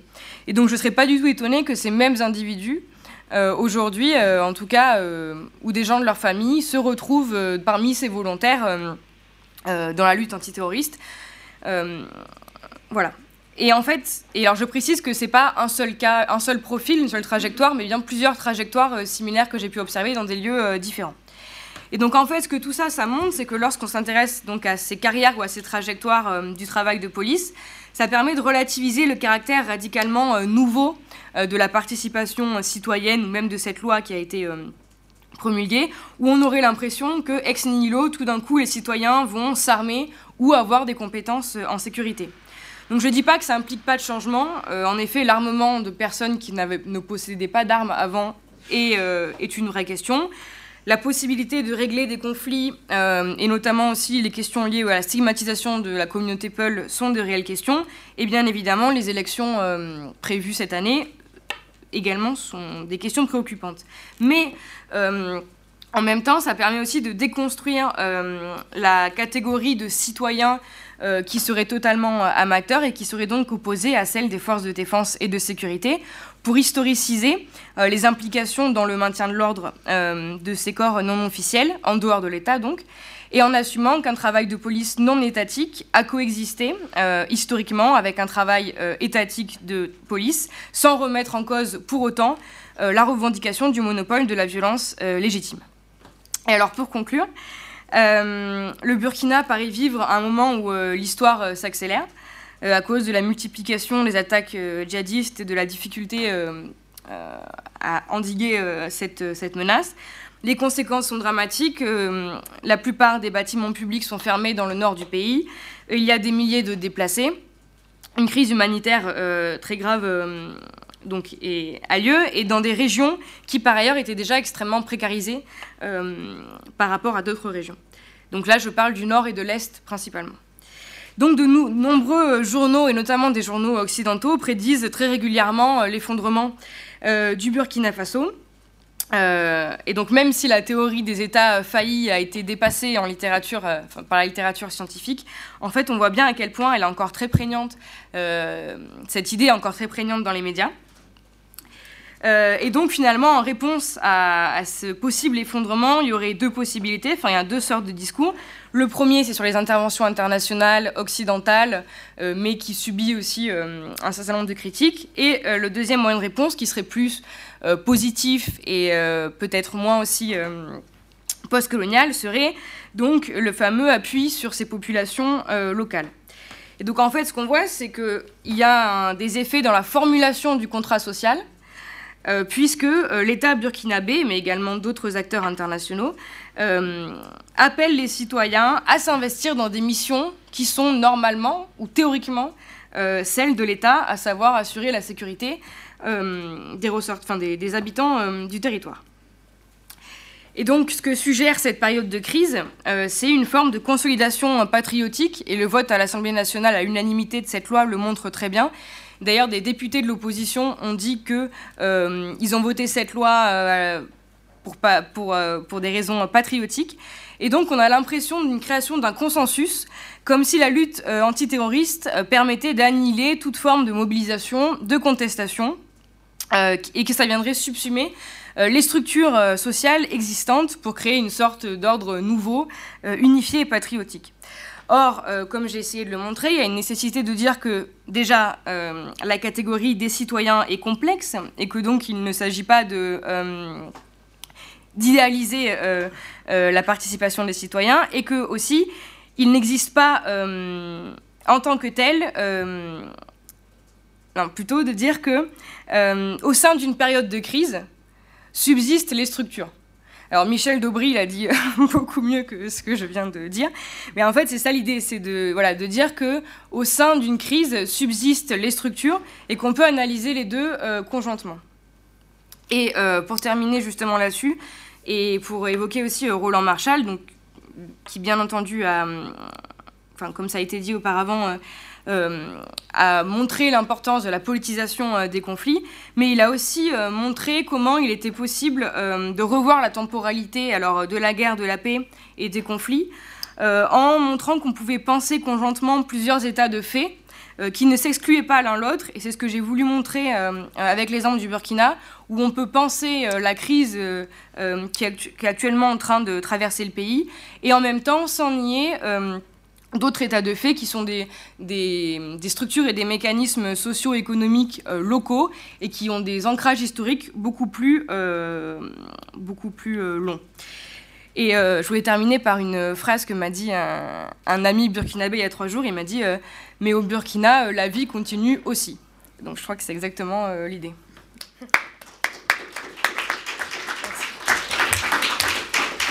Merci. Merci beaucoup, Romane.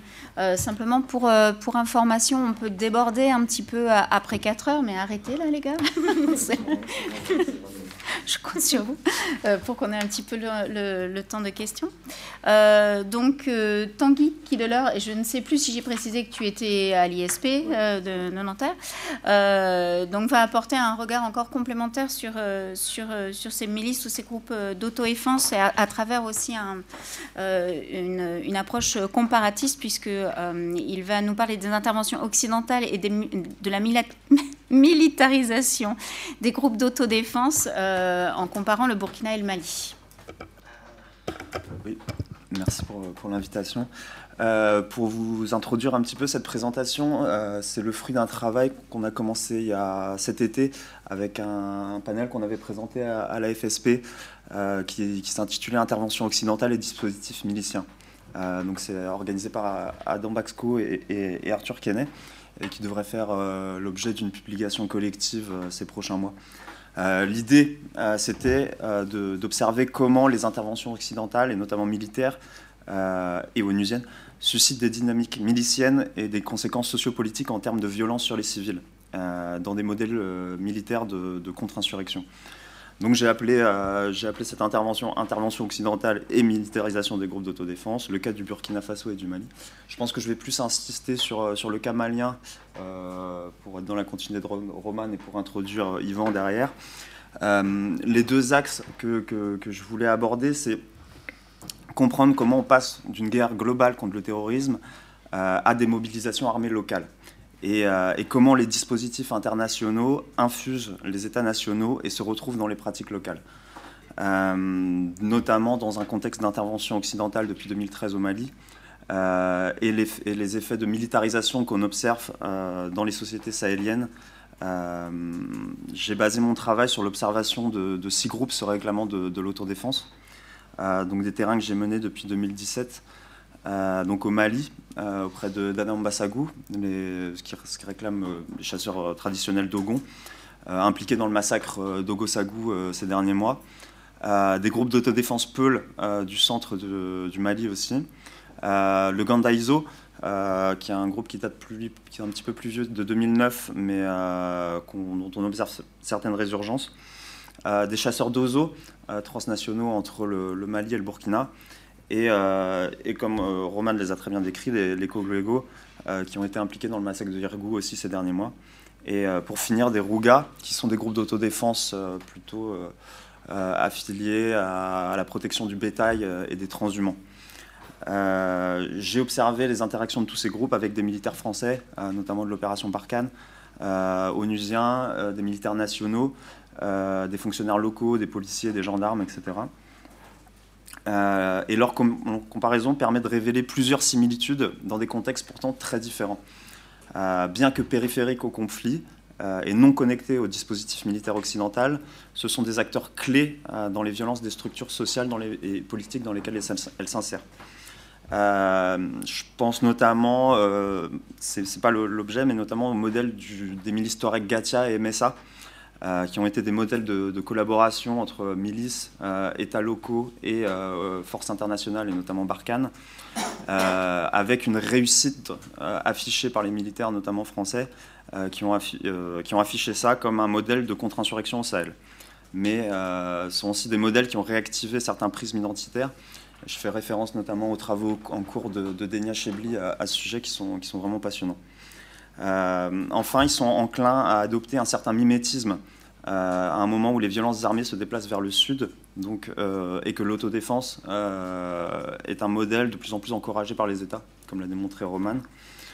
Et leur militarisation emprunte enfin à d'anciennes pratiques de vigilantisme et de chasse, tout en se réclamant dans le discours être un rempart contre le terrorisme.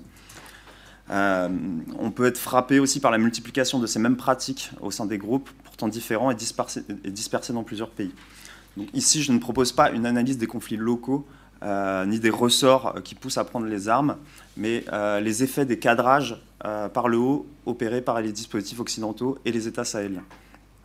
Ce que, je peux définir comme un marché de la stabilisation, qui nous semble en tout cas important dans la multiplication ainsi que le renforcement des groupes armés les, dans, les, violences qui en résultent, notamment civiles. Euh, notamment à un moment où l'intervention occidentale coïncide avec euh, des massacres et des exactions notamment intercommunautaires dans les deux pays. je vous ai juste produit une petite carte à titre informatif sur, sur la diffusion depuis, depuis 2012 des violences de, manière, de manière sous-régionale.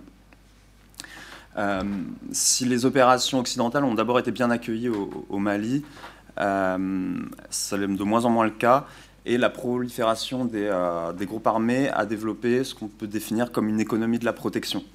Euh, et la mise en place de telle économie implique un développement exponentiel du métier des armes euh, au Sahel.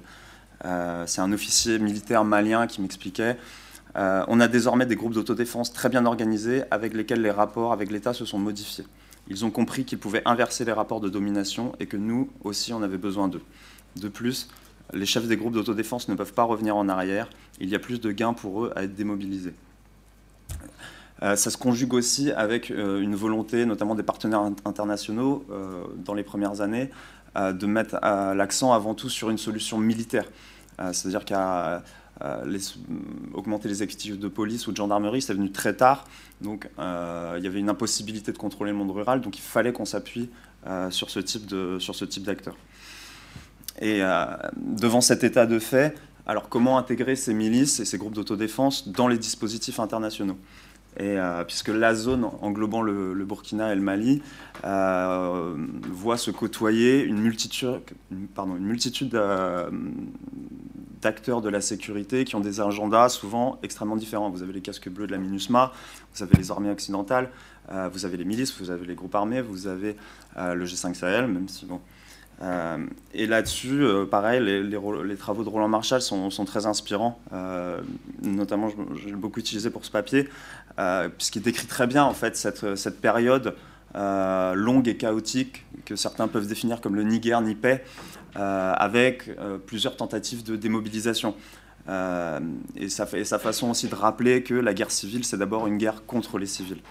et il décrit aussi très bien dans son texte Terminer une guerre comment ces conflits, euh, qui se terminent moins par des victoires militaires euh, d'un des protagonistes, mais par des accords euh, politiques plus ou moins garantis par une médiation internationale souvent très active, prolongent finalement les, états de violence. Et il faut savoir aussi que les, acteurs locaux ont totalement conscience de cette pluralité d'acteurs dans le, de la sécurité c'est un, représentant de la ministre d'Adam Bassagou qui m'explique que la France ne fait rien pour nous, ils n'interviennent pas alors qu'ils pourraient régler le problème des terroristes en nous aidant. Les forces armées maliennes, c'est pareil. Et la MINUSMA ne sert à rien, elle vient, elle enquête après un massacre et ils repartent. Donc pour moi, c'est hors de question qu'on dépose les armes parce que personne ne protège nos gens. Donc voilà, une situation où les acteurs ne veulent pas lâcher les armes, et dans le centre du Mali, euh, en, écho à ce qui avait été tenté dans le nord, vous avez euh, la tentative de mise en place d'un programme de désarmement, démobilisation et réinsertion, donc qu'on appelle communément programme de DDR. Donc qui s'inscrit euh, dans une flambée des violences intercommunautaires et la multiplication des, des porteurs d'armes. donc l'État a annoncé un DDR accéléré tente d'aller chercher des sous à la Banque mondiale, euh, essaye de voir si la MINUSMA pourrait pas, pourrait pas, pourrait pas s'en emparer. Euh, et il est construit comme un gadget politique. Euh, c'est-à-dire qu'on va proposer aux, combattants soit une insertion dans les forces armées, soit un poste de fonctionnaire, soit une formation pour monter un petit business ou une petite échoppe ou, ou, quelque chose. Donc vous avez donc des personnes qui n'ont jamais porté les armes, qui vont faire tout pour se trouver des armes et venir, pour tenter de venir s'inscrire sur les listes. Euh, j'avais un, gars de la, commission du DDR qui me racontait comment il voyait des files de, jeunes arriver avec des grenades rouillées, euh, des fusils de chasse. Euh, donc en fait, on, plus qu'une, en fait, on diffuse plus d'armes que, qu'on arrête le, flux. vous avez aussi des acteurs qui vont mettre en place des stratégies pour créer des milices de toutes pièces. Là, je, parle du, centre du Mali, en espérant une intégration à l'État. Euh, je pense notamment au mouvement de défense de la patrie, qui était plutôt euh, construit par des élites bamakoises. Et euh, donc j'ai rencontré un des fondateurs qui m'explique très bien de toute façon que eux, lui, alors moi j'étais là pour aider des gens à rencontrer l'État, pour que nos enfants quittent Koufa, donc les, groupes terroristes. on a peur que nos enfants soient tués par Barkhane et par l'armée malienne. On a fait donc les facilitateurs avec les députés de Mopti. L'objectif, c'était de ramener un maximum de combattants pour intégrer le DDR et être en accord avec le programme. et être aussi un destinataire de l'accord de paix. Mais malheureusement, on n'a pas eu de camp. L'État avait promis des fonds ainsi qu'un lieu, mais rien n'est jamais venu, encore de belles promesses.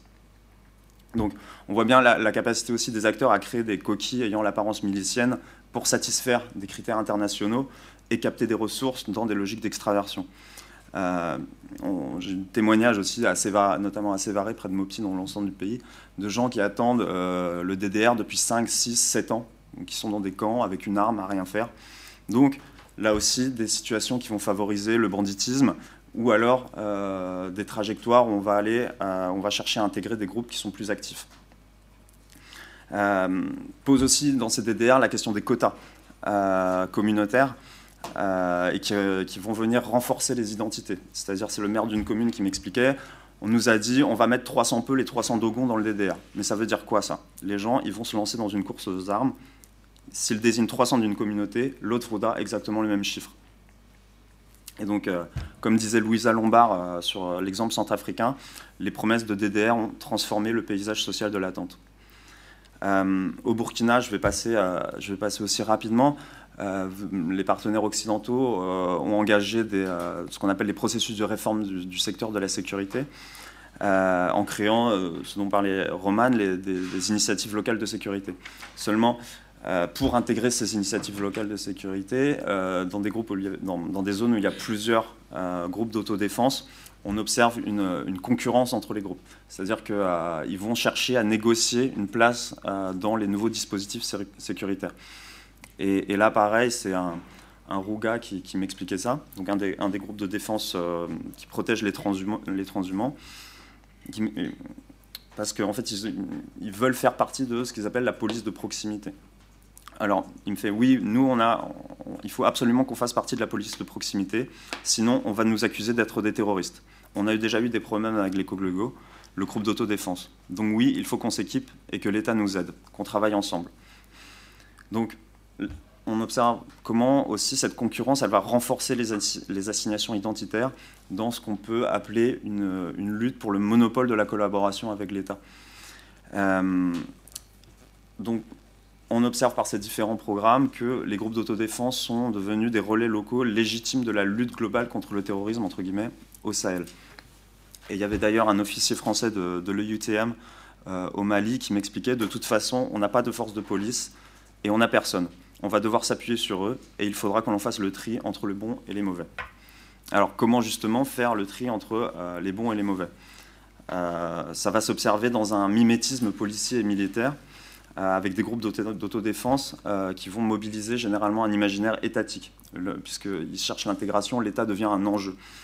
Euh, et ils vont ainsi organiser des formations, parce qu'ils comprennent aussi très bien qu'ils doivent tirer une certaine légitimité des techniques et des savoirs pratiques qu'ils vont venir emprunter aux forces de sécurité.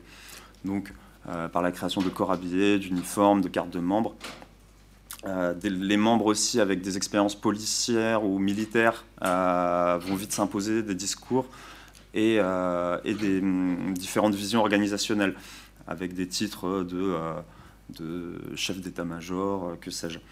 On, voit aussi apparaître de plus en plus, et là plus sur le cas malien, mais une circulation d'anciens combattants de la sous-région, des gens qui viennent de Côte d'Ivoire, des anciens de Sierra Leone, etc. Euh, et surtout dans le discours, euh, on, observe de plus en plus une tendance en fait à refuser le terme de milice. Euh, on va s'afficher comme apolitique, qui dans leur imaginaire c'est plutôt une exclusion du, système partisan.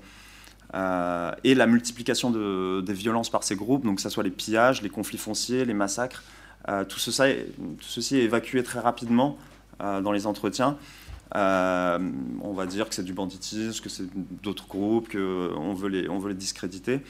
Euh, et on va justifier la présence et l'action euh, dans le cadre justement de la guerre contre le, terrorisme. Donc une appellation qui est devenue commune aussi bien dans les, dans les états-majors occidentaux que dans les, administrations naissantes de, l'autodéfense, avec un, tout un verbatim autour des forces du mal, du bien, du, fin, du, des méchants, des gentils. Euh, et, cette diffusion en fait euh, et, la, professionnalisation des groupes euh, va, amener la construction, de, de, différentes hiérarchies et, pose la question de comment gouverner dans la violence et quelles peuvent être les, opportunités politiques de renverser les hiérarchies sociales, notamment pour des cadets sociaux, ou même des politiques nourrissant des, frustrations relatives qui vont, qui vont s'enrôler dans ces mouvements, qui laissent très rapidement, et là on le voit plus au Mali, euh, de la place pour les, pour les branches politiques, qui se définissent euh, comme telles, où on va observer l'apparition euh, d'entrepreneurs politiques qui vont mettre en place des stratégies du coup d'extraversion pour capter des ressources. donc, il faut donc posséder un, capital social solide pour mener des, opérations de lobbying, de communication, éventuellement de diplomatie ou encore de plaidoyer. Et on va observer une reconversion des savoir-faire c'est-à-dire un capital social qui va être réinvesti dans des activités liées au métier des armes. Euh, on rencontre par exemple facilement à Bamako des représentants de, groupes euh, armés avec un passé de journalistes, euh, de gestion de projets, d'ONG, qui ont des connaissances en sciences sociales, etc., et qui ont l'habitude de travailler avec des Occidentaux et des fonctionnaires. Et ce capital social permet la formation de grilles de lecture collant aux attentes des Occidentaux. Euh, sur des terrains qu'ils connaissent pas mal ou très peu. Euh, et, ces entrepreneurs se présentent comme les seuls pouvant faire des allers-retours entre la brousse, euh, qui devient de plus en plus inaccessible du fait de sa, dangerosité, et un milieu urbain, où ils peuvent mettre à profit ce capital social. On se retrouve donc dans une situation extrêmement paradoxale, dans laquelle des groupes armés vont s'enchevêtrer de manière complexe avec l'appareil d'État, mais ils sont en même temps la cible de dénonciation et de poursuites lorsqu'ils font des massacres ou des exactions. Et c'est là que ces acteurs politiques euh, vont venir les protéger. Euh, j'utilise là le, concept de dissidence relative de Jacopo Grarales, euh, puisqu'il va s'agir d'utiliser un répertoire qui ne vise pas à s'opposer au système étatique, mais à essayer d'obtenir une mobilité à l'intérieur de celui-ci, avec des relations qui sont faites de, de conflits, de marchandages, de collusions entre des groupes armés et différentes, euh, différentes formes de, l'État. On observe aussi euh, une militarisation et euh, d'organisation de la société civile avec des, des, associations culturelles qui vont être mobilisées par les milices, des associations de jeunesse. ça, c'est très prégnant, notamment dans la communauté d'Ogon, par exemple, où, euh, après certains massacres de, la milice d'Anna Bassagou, ils ont mobilisé des associations de jeunes pour faire pression sur la MINUSMA, euh, organiser des manifestations euh, et, avoir un soutien affiché, en tout cas, des populations sur, pour, pour, leur, pour leur groupe d'autodéfense. la lutte contre le terrorisme est, mise en avant et on observe la construction d'un discours très performatif où euh, tous ces, entrepreneurs vont se présenter comme le meilleur rempart face, euh, à des groupes dits terroristes. C'est euh, notamment un des cas du Gandaizo, qui, même si c'est une milice aujourd'hui assez peu active, qui, m'explique que le MSA et le GATIA ne sont rien sans la France. Donnez-nous les moyens, nous, nous pouvons aller partout, et ce sera la, fin du terrorisme grâce à nous. Donc, la plupart de ces groupes visent donc une intégration plus ou moins assumée dans des dispositifs sécuritaires qui sont mis en place, dont ils espèrent en tirer les bénéfices. Bénéficie notamment d'un contexte favorable avec des États, et des partenaires internationaux qui excluent généralement des négociations et des, dispositifs sécuritaires des groupes qui vont prôner un islam politique ou la charia, même si des groupes moins religieux, comme les groupes d'autodéfense que je viens de citer, peuvent parfois être tout aussi violents. Euh, on a vu pas mal de vidéos sur WhatsApp ou d'images de décapitation, de torture, etc. qui circulent, et, euh, donc des formes de violence qui n'ont rien à envier à des groupes djihadistes. Je vais conclure rapidement. Euh, l'intervention euh, militaire occidentale coexiste donc avec euh, l'implosion, l'explosion pardon, des groupes se réclamant de l'autodéfense tant au Mali qu'au, Burkina Faso. Et la militarisation grandissante de ces groupes est couplée à une circulation des pratiques dans l'optique de capter des ressources internationales comme nationales. Euh, avec euh, une forte instrumentalisation locale de la guerre contre le terrorisme et la production de grilles de lecture par ces groupes à destination des acteurs extérieurs qui renforcent les identités et contribuent à la flambée de violence dans les zones burkinabées et maliennes. Voilà, je vous remercie de votre attention.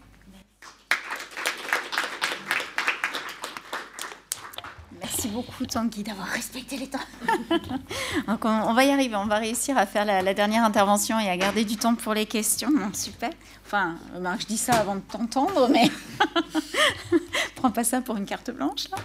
Euh, donc notre dernier panéliste, Yvan Guichawa, donc de l'université de Kent, euh, lui va s'interroger sur la, viabilité politique de la présence militaire française au Sahel.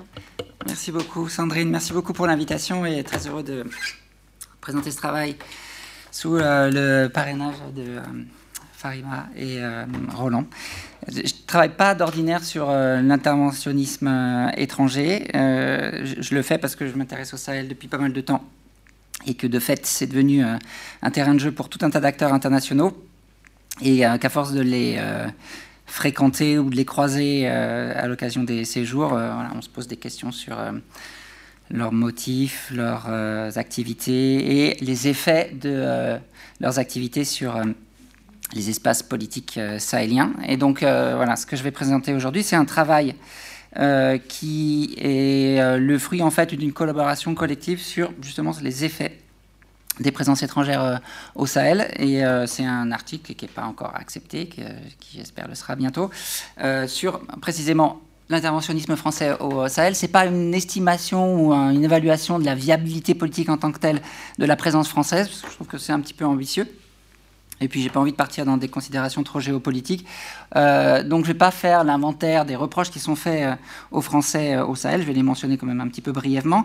Mais je vais essayer, en tout cas, de raconter un petit peu l'histoire du divorce qu'on sent aujourd'hui entre des franges de l'opinion publique des pays sahéliens et l'intervention française.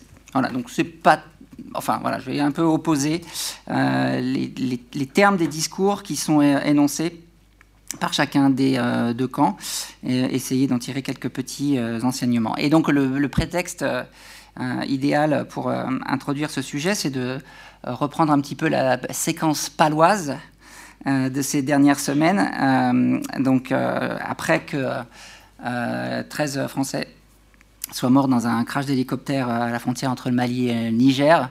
Euh, Emmanuel Macron a froncé les yeux, a estimé que euh, la collaboration ou le partenariat antiterroriste avec euh, les pays sahéliens ne fonctionnait pas.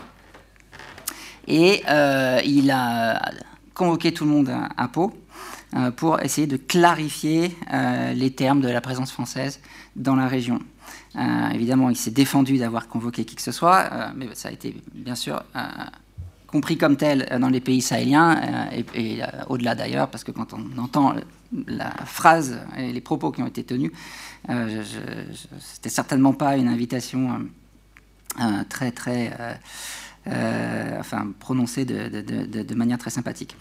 Euh, et à l'occasion donc euh, de cette convocation, euh, Emmanuel Macron a dit que toutes les options étaient sur la table, y compris le retrait des 4500 soldats français de l'opération Barkhane. Alors vous connaissez la fin de l'histoire, Pau a eu lieu, évidemment les 4500 Français sont toujours là et en plus sont être renforcés par 250 autres.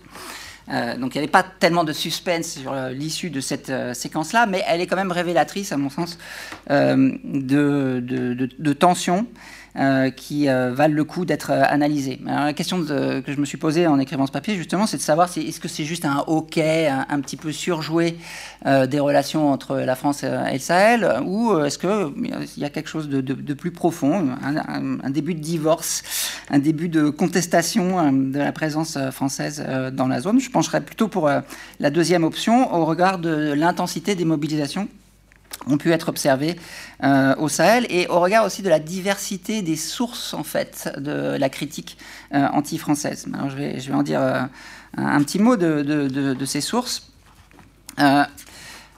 côté français, il y a un élément qui a été euh, déclencheur hein, pour toute la séquence euh, paloise, c'est, euh, Sandrine a mentionné la déclaration de Salif Keita dans un post Facebook où il demande à Ibeka, le président malien, de cesser de se soumettre au petit Macron. Et, ça a fait le tour des réseaux sociaux et ça a énormément vexé les autorités françaises. Je ne pensais pas que le petit cœur des gens du Quai d'Orsay ou de Ballard allait battre si fort en, écoutant euh, euh, les critiques de euh, Salif Keita, mais apparemment il a fait mouche et ça a vraiment affecté nos chers décideurs. mais la séquence, enfin, la séquence de Salif Keita, elle, est accompagnée de tout un tas d'autres micro-événements avant et, après. Alors, à, peu près au même moment, on a le Forum pour la paix d'Emmanuel Macron, qui fait partie des, petits gadgets diplomatiques d'Emmanuel Macron, et à l'occasion duquel les chefs d'État sahéliens, je crois quatre d'entre eux sur les cinq du G5 Sahel, étaient invités, et ils ont eu droit à une session commune sur l'avenir de la région et les moyens à mettre en œuvre pour lutter contre le terrorisme. Et à, l'occasion de, cet événement qui se passe donc euh, à Paris, euh, ils y sont tous allés euh, au bazooka sur les promesses non tenues de la communauté internationale, sur le fait que tout, tout ça n'avançait pas assez vite et que la solidarité internationale pour les pays sahéliens était, était prise en défaut. Et pour les diplomates français, ça a été aussi assez mal ressenti. Bon, d'une part parce que ça se passe à Paris, euh, et qu'ils euh, avaient un peu l'impression qu'on euh, leur mordait la, main, et aussi parce que à l'occasion de, ce séjour notamment celui de Idriss Déby. Euh, Idriss Déby avait euh, apparemment remercié les autorités françaises pour euh, l'avoir sauvé en début d'année, puisque les Français de Barkhane ont bombardé une colonne de rebelles hein, qui n'avait rien à voir avec des terroristes et qui fondaient sur Djamena. donc Idriss Déby avait en, privé apparemment remercié les autorités françaises et l'après-midi même faisait une interview à Jeune Afrique pour expliquer à quel point la solidarité internationale faisait défaut. Ça, c'est un autre euh, petit élément. Euh, on peut en rajouter d'autres euh, qui, pour le coup, viennent du bas et non plus de la bouche des chefs d'État eux-mêmes. après l'attaque de Boulkessi, je crois que c'est en octobre ou septembre, Boulkessi donc à la frontière entre Burkina et Mali, donc au cours de laquelle des dizaines de soldats maliens, euh, euh, parmi d'ailleurs eux des, soldats d'élite, ont, été tués. on a vu des postes circuler indiquant la présence de soldats français 48 heures avant l'attaque du camp, soi-disant pour prendre des coordonnées GPS des cibles et ensuite les donner euh, aux euh, djihadistes. Et, ça, hein, c'est pas, c'est pas, pas tout à fait anecdotique. C'est des informations ou euh, des rumeurs qui circulent sur des pages Facebook qui ont 200 000 abonnés. Hein. Je pense notamment à Gao Info. et au même moment à peu près, on a des photos qui circulent de motos euh, déchargé d'un avion euh, par des soldats français euh, et destiné aux terroristes, selon la légende qui accompagne la photo. et il faut plusieurs jours avant qu'un démenti officiel ne soit envoyé pour dire que non, ces motos font partie d'un programme d'assistance de la DCSD et visant à équiper les autorités maliennes de véhicules leur permettant plus de mobilité sur le terrain. Après l'attaque d'Indeliman, à peu près à la même époque, on a une femme officier malien qui explique que euh, les avions français sont arrivés bien trop tard et que c'est euh, très très bizarre et qu'il y a peut-être euh, des intentions cachées derrière ça. Après l'attaque d'Inates au Niger cette fois, côté nigérien, on voit des messages WhatsApp ou des messages sur les réseaux sociaux circuler indiquant que le camp avant l'attaque avait été survolé par un objet non identifié et qu'en fait le bombardement n'a pas été euh, perpétré par euh, les euh, djihadistes, mais par les Français eux-mêmes. Et tout ça, ça circule beaucoup. Hein. voilà, on est tous un peu connectés.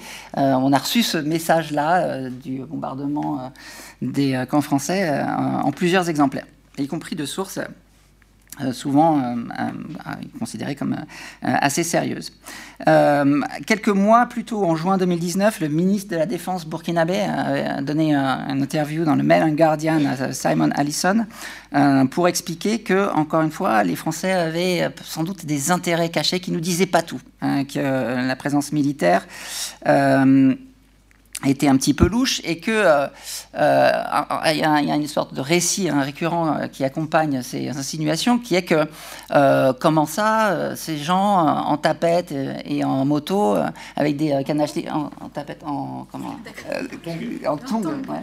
je sais pas, non mais ouais, en claquette, je sais pas, non je sais pas, moi je écoutez, je, je, je suis, on dit ça, ouais, ok, d'accord. Moi je suis. je suis désolé. Hein. je pensais pas que la querelle terminologique puisse porter sur ce genre de choses. Merci Sandrine. Je amené de la, de la matière. je comprenais pas ta phrase. Bref, je reprends le fil de ma conversation. Donc, euh, comment les Français, qui sont surpuissants, euh, peuvent euh, ne pas maîtriser des gens qui circulent à moto en tapette avec euh, des euh, Kalachnikov. Euh, ça devrait être simple pourtant de les neutraliser. et puis voilà, la continue. Donc là, pour le coup, avec l'exemple burkinabé, c'est un ministre hein, qui annonce ces propos-là. Moussa Diarra, un député euh, malien de la majorité présidentielle, c'est ça qui est intéressant, hein, qui, se fait, euh, enfin, qui n'est pas démenti hein, par son propre camp, par son propre parti, et encore moins par euh, IBK, l'Assemblée nationale, après Ogosagou, après les massacres du centre du Mali, qui dit non, c'est pas possible, les Français sont juste à côté, ils ferment les yeux, les gens se font liquider. encore une fois, est-ce que la France n'est pas là pour entretenir le chaos? Parce qu'en arrière-plan, évidemment, il y a la confiscation des ressources naturelles euh, du Mali, qui est un des pays les plus riches euh, euh, du monde en matière d'or. ça fait partie du, récit classique. Donc, tout un tas de ce qu'on pourrait appeler des fake news qui sont relayés par toute une variété très, très, très large de, de, sources. Il y, en a, une autre aussi qui est assez célèbre, qui est celle de la transaction euh, en, filmé en vidéo autour de l'or de Kidal, euh, dont on a su après que voilà, il s'agissait pas de l'or de Kidal, ça se passait vraisemblablement au Ghana, euh, même si on ne sait pas trop qui étaient les intervenants sur la vidéo. Enfin, on sait qui étaient les, intermédiaires, mais on ne sait pas la provenance de l'or. En tout cas, c'était pas de l'or de Kidal. Bon, voilà. Mais à chaque fois, il faut des efforts pour que les informations soient contredites. et et, ces efforts ne sont pas euh, faits par euh, les autorités de manière euh, systématique. C'est ce qui, à mon avis, fatigue un petit peu les autorités françaises et conduit à la fameuse convocation paloise. Voilà, moi je pense que pour en terminer avec juste cette séquence paloise, elle, est révélatrice d'une grande, à la fois d'une sorte de détresse euh, dans les opinions euh, publiques euh, sahéliennes et aussi côté français une espèce de fatigue face à l'impasse dans laquelle se trouve l'initiative militaire, hein, puisque au-delà des, accusations contre la France, évidemment, on a une série de défaites militaires qui, qui, qui, s'accumulent et, qui ne semblent pas prendre fin, et qui d'ailleurs ne va vraisemblablement pas prendre fin tout de suite. Voilà, ça c'est pour Pau. Euh, et euh, alors, une fois posé euh, ces, quelques constats très empiriques, le, papier donc, dont je vous propose une sorte de résumé s'intéresse voilà, à la nature des, discours et des perceptions de l'intervention française, côté français et côté bamakois. Alors pour euh, euh, se concentrer sur l'intervention française euh, en tant que telle, j'ai fait quelques entretiens à, Ballard et au, Quai d'Orsay, où il m'a semblé que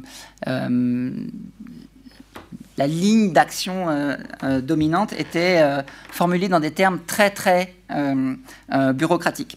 Alors, je ne vais pas revenir sur les origines de l'intervention française. Je pense que malgré tous les récits qui peuvent exister sur l'appétit français pour les ressources naturelles de la zone, etc., bon, il n'y a, pas trop à tergiverser sur les origines et les motifs de la présence française. C'est la guerre contre la terreur. Euh, et c'est accompagné euh, d'un discours euh, sur la responsabilité de la France sur cette partie du monde. Un petit côté, c'est un petit peu notre arrière-cour, our backyard, comme diraient les Américains ou les Anglais. et voilà, par ailleurs, on est tout à fait convaincu que le terrorisme est une menace.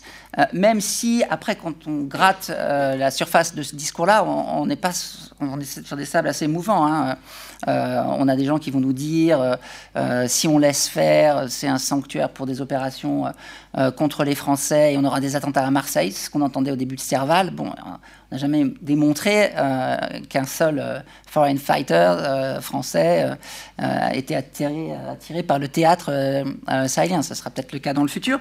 Mais voilà, tout ce récit-là sur euh, le sanctuaire euh, euh, djihadiste et, son impact sur la sécurité des, Français, il, est, assez mouvant. Quand on, a pu entendre aussi des discours prétendant à une connexion des théâtres sahéliens et levantins. Bon, si on écoute Vincent, on a peut-être des éléments quand même qui commencent à se consolider et qui permettent d'affirmer de, solidifier l'hypothèse, mais bon, au moment de l'intervention en, 2012, c'était c'était pas si clair. Bref, l'intérêt ou l'action française, elle est guidée par des visées sécuritaires. Euh, et euh, accompagné donc de cette idée de, responsabilité sur euh, le terrain sahélien. Et une responsabilité hein, que, les Français aiment bien répéter à leurs partenaires étrangers. Hein. Quand on assiste à, ce qu'on appelle des réunions de haut niveau, on, voit souvent hein, les Français utiliser leur leur, savoir euh, de, de, la zone et, et, pour faire taire un petit peu euh, euh, les partenaires européens qui n'ont pas la même présence historique dans la zone et la même profondeur historique dans la zone. Il y a une espèce d'effet de, voilà, de, bullying un peu de la part des diplomates français à l'égard euh, des euh, diplomates des autres nations pour, finalement imposer euh, les vues françaises. Donc les Français veulent garder un petit peu le, monopole un peu des dividendes politiques et de l'influence politique sur la zone, mais veulent à tout prix mutualiser le coût de l'intervention. vous avez entendu parler de l'opération Takuba qui vise à déployer des forces spéciales euh, dans la zone, ça fait partie de cette euh, mutualisation des coûts. L'opération Barkhane coûte très très cher, 800 millions d'euros par an, et euh, la France se rembourse pas hein, de cette intervention. Alors il y a une économie politique du contre-terrorisme dans laquelle la France est bien placée, puisque la MINUSMA, le G5 Sahel, voilà, commandent du matériel militaire, et c'est souvent à des firmes françaises, c'est souvent grâce à des intermédiaires français comme Expertise France, etc. Donc, euh, euh, quand par exemple la MINUSMA fait rénover euh, l'aéroport de Gao, c'est une boîte française qui prend le marché. Donc, c'est assez intéressant d'ailleurs hein, de, voir tous ces effets de, sous-traitance et, d'accès au marché de de la reconstruction ou de la paix ou du contre-terrorisme, on voit bien que les, Français sont assez bien placés. et finalement, c'est une sorte de petite digression pour ceux qui euh, penseraient que la France est dans la zone pour euh, les ressources naturelles. Euh, il y a d'autres ressources à capter, hein, pour le coup, même si probablement ça ne rembourse pas les 800 millions que coûte Barkhane annuellement. Bon, mais ça c'est pour la, ligne générale de l'action. Concrètement, la France organise son action passe exclusivement sur la question militaire, et euh, j'ai trouvé intéressant, euh, en promenant donc, euh, de Ballard aux différents sites du Quai d'Orsay et à l'AFD, de voir qu'il y a une vraie tentative, une sorte de fierté même, d'intégrer ce qu'on appelle les trois composantes de l'intervention française, les fameux 3D, la diplomatie, le développement et, la défense. Et les militaires sont très fiers de dire qu'ils travaillent en parfaite harmonie avec les gens du Quai d'Orsay et même l'AFD. Les gens de l'AFD sont moins fiers de dire qu'ils travaillent avec les militaires. C'est assez curieux. Euh, mais euh, de fait, à écouter hein, ces, fonctionnaires, hein, ce que je n'avais pas fait dans le passé, euh, ceux qui ont un peu de bouteille dans la maison expliquent tous que voilà, on n'a jamais aussi bien travaillé ensemble sur les interventions en Afrique. Euh, et, donc, quand on leur dit, mais non, vous faites que du militaire, etc., ce qu'a fait ICG, et eh ben, ils se fâchent parce qu'ils disent, mais non, non, non, non, nous, justement, on a une offre totalement intégrée, euh, puisque vous voyez, euh, l'AFD travaille avec nous main dans la main et fait du développement là où on a stabilisé. Et pour, pour, moi, c'est vraiment là que se trouve le, le, grand, le grand malentendu autour de, de l'action française. C'est que tous ces dispositifs-là euh, sont vus comme, et c'est leur terminologie, hein, comme euh, des briques dans un, dispositif. À aucun moment on fait vraiment de la politique. À aucun moment on se pose la question euh, de la souveraineté de ces États. Non, on est face à des problèmes et on doit les résoudre. Donc Takuba, par exemple, euh, alors je disais à l'instant que c'est une initiative pour partager euh, le coût de l'intervention, c'est aussi pour répondre à une question très technique qui est euh, celle du soutien aérien en cas d'attaque sur des camps. Il faut des gens au sol pour guider des avions. C'est-à-dire, il peut y avoir une attaque dans un camp, on peut appeler euh, les mirages français ou les rafales français. S'il n'y a pas quelqu'un au sol pour dire aux mirages français tapez à tel endroit, tapez à tel endroit, les, mirages vont faire ce qu'ils appellent des shows of force, c'est des vols à basse altitude pour faire peur aux gens, euh, mais euh, ils vont pas frapper en fait, ils vont pas appuyer sur le, sur, le bouton. Donc Takuba, c'est pour mettre des gens qui ont cette capacité-là de guider les avions français. Euh, et donc voilà, chaque nouvelle initiative, chaque nouveau dispositif, alors voilà, on peut dire Takuba, oui, c'est un renforcement de euh, la militarisation de la zone, etc. Non, ça répond à un problème technique que rencontrent euh, les Français et qui leur est reproché d'ailleurs, puisque quand il y a des attaques, on leur dit, bah non, les avions ne viennent pas assez vite. Quoi. Bah non, en fait, les avions sont là, mais ils ne peuvent pas taper. et donc voilà, ça c'est pour l'aspect strictement militaire de la chose, mais à l'AFD ou au, Quai d'Arsay, pour les aspects diplomatiques et pour les aspects économiques dans le cadre de l'AFD, c'est un peu les, mêmes logiques. On, pose aux gens des équations et en bon bureaucrate, ils vont euh, essayer euh, d'y répondre. Et ce qui, moi, m'a assez surpris en, en, promenant un balard au Quai d'Orsay, c'est de voir des couloirs, des couloirs de bureaux dans lesquels il y a une carte du Sahel punaisée euh, euh, au mur avec des gens qui se grattent la tête, qui disent voilà, où est-ce qu'il faudrait mieux intervenir, où est-ce qu'on va faire des, opérations chimiques, où est-ce qu'on va faire euh, du développement. Alors c'est griffonné, il y a des punaises, etc. Bon, c'est assez touchant finalement. Quoi. et, mais sauf que c'est pas vraiment de la politique, c'est une, vision très technique de l'intervention française.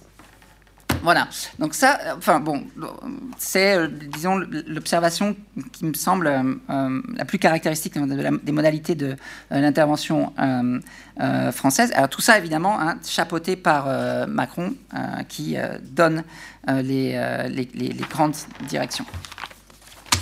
Cinq minutes, ok. Alors,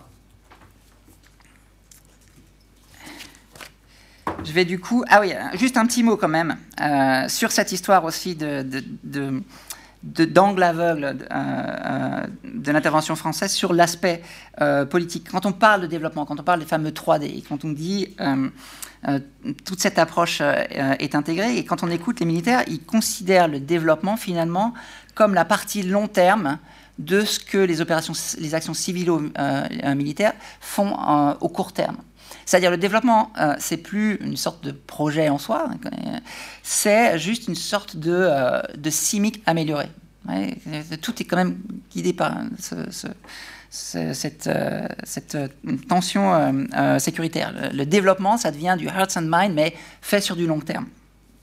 Ça me paraît euh, relativement problématique. Alors tout ça, vu du point de vue de, Bamako, je n'ai pas fait de sociologie très approfondie en fait de la contestation euh, bamakoise, mais quelques mots quand même. Euh, et sachant que je peux déjà donner ma conclusion puisque j'ai que 5 minutes et que je risque d'être coupé en plein vol et ça risque de tomber à plat, donc je vais dire la conclusion maintenant. quelle dureté les débats L'idée, c'est que, c'est que voilà, à Bamako, cette absence de sensibilité politique de l'intervention et de considération pour la souveraineté est un petit peu l'arrière-plan des, mobilisations anti-françaises. alors, donc, j'ai parlé en introduction, mais que je, décompose un peu plus maintenant. Qui on voit dans ces manifestations? Et qu'est-ce qu'on entend surtout? Euh, On n'entend pas un discours sur les droits. Hein. Euh, le problème de la présence française, c'est pas des exactions commises par les milices. Euh, bien au contraire. je pense qu'il il y a des indices que, et notamment quand on demande la présence de la Russie, c'est voilà parce que Poutine lui sait gérer et euh, quand il a des Tchétchènes qui l'embêtent, euh, euh, il leur règle leur sort vite fait, sans avoir les droits de l'homme sur le dos. il y a quand même plusieurs indicateurs de ça. Hein. Les quelques bavures que les Français ont fait. Les Français ont fait des bavures. n'ont pas fait l'objet de contestations à Bamako. Elles ont fait l'objet de contestations dans les réseaux des victimes, proches des victimes d'accord, euh, qui ont pu faire des petites actions sporadiques pour dénoncer euh, euh, leur mort, hein, parce qu'il y en a eu quelques-uns quand même, mais ça n'a jamais gagné Bamako. Hein, et c'est pas de ça dont se plaignent les Bamakois. Même quand les gens du Gatia se font tuer par l'armée malienne, battre à mort et brûler sur place, ça fait pas lever beaucoup de sourcils à Bamako. Euh, donc, mais par contre, quand on fait des enquêtes sur euh, Dana Bassagou, puisque c'est ça l'affaire euh, des manifestations contre la MINUSMA, c'est parce qu'ils ont fait un, rapport qui mettait directement en cause Dana Bassagou. Là, l'intervention étrangère devient problématique. Donc, c'est pas un discours sur les droits, c'est, à mon sens, un discours centré sur la question de, la souveraineté. Et euh, ça, enfin voilà, ça va être ma conclusion et je voudrais ouvrir peut-être un, débat euh, euh, plus large qui fait écho notamment aux travaux de Pierre Engelbert, hein, qui a fait un papier sur l'État Potemkin au Mali. on n'est pas dans un, pays qui a eu une souveraineté forte et une administration forte qui soudain s'est effondrée sous la pression euh, euh, des rébellions ou des djihadistes. Et donc il n'y a pas vraiment d'avant et d'après, hein, parce que en termes de souveraineté et en termes de, centralisation du pouvoir à Bamako, puisque juste avant 2012, l'administration malienne et le contrôle du Nord est déjà complètement fragmenté et délégué à, à des milices nordistes. D'accord? Donc on n'est pas dans une espèce de choc que subirait euh, euh, un, pays euh, souverain soudain exposé à la menace djihadiste qui elle-même enclenche la présence étrangère, j'ai l'impression plutôt qu'on est dans un pays qui a jamais eu trop, jamais pu jouir tellement de sa propre souveraineté, mais qui perd le peu qu'elle obtenait et qui du coup euh, voilà, euh, choisit euh, pour cible la France et les interventions étrangères pour essayer de sauver un petit peu ce, qui, ce que certaines élites à Bamako pensent devoir garder en termes de contrôle sur l'État.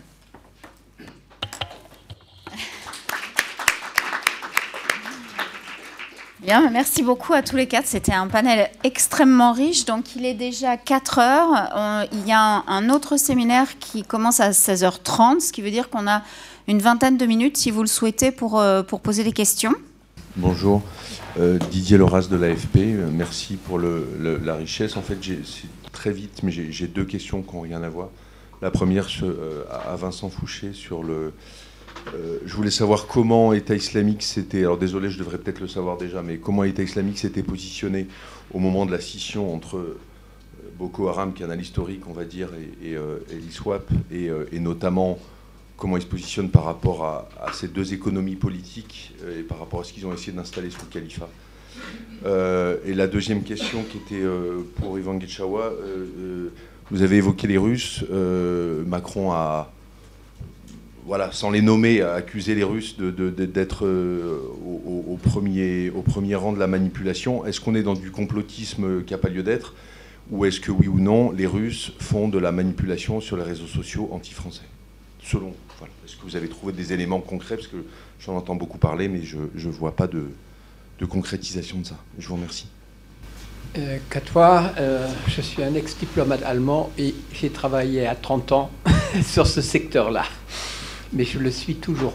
Euh, euh, pour, le dernier, pour la dernière contribution, je voulais savoir le cadre, parce qu'il y a une intervention militaire de plusieurs pays, dont l'Allemagne, entre autres, mais aussi le Tchad, etc est-ce que tout se focus seulement sur la France?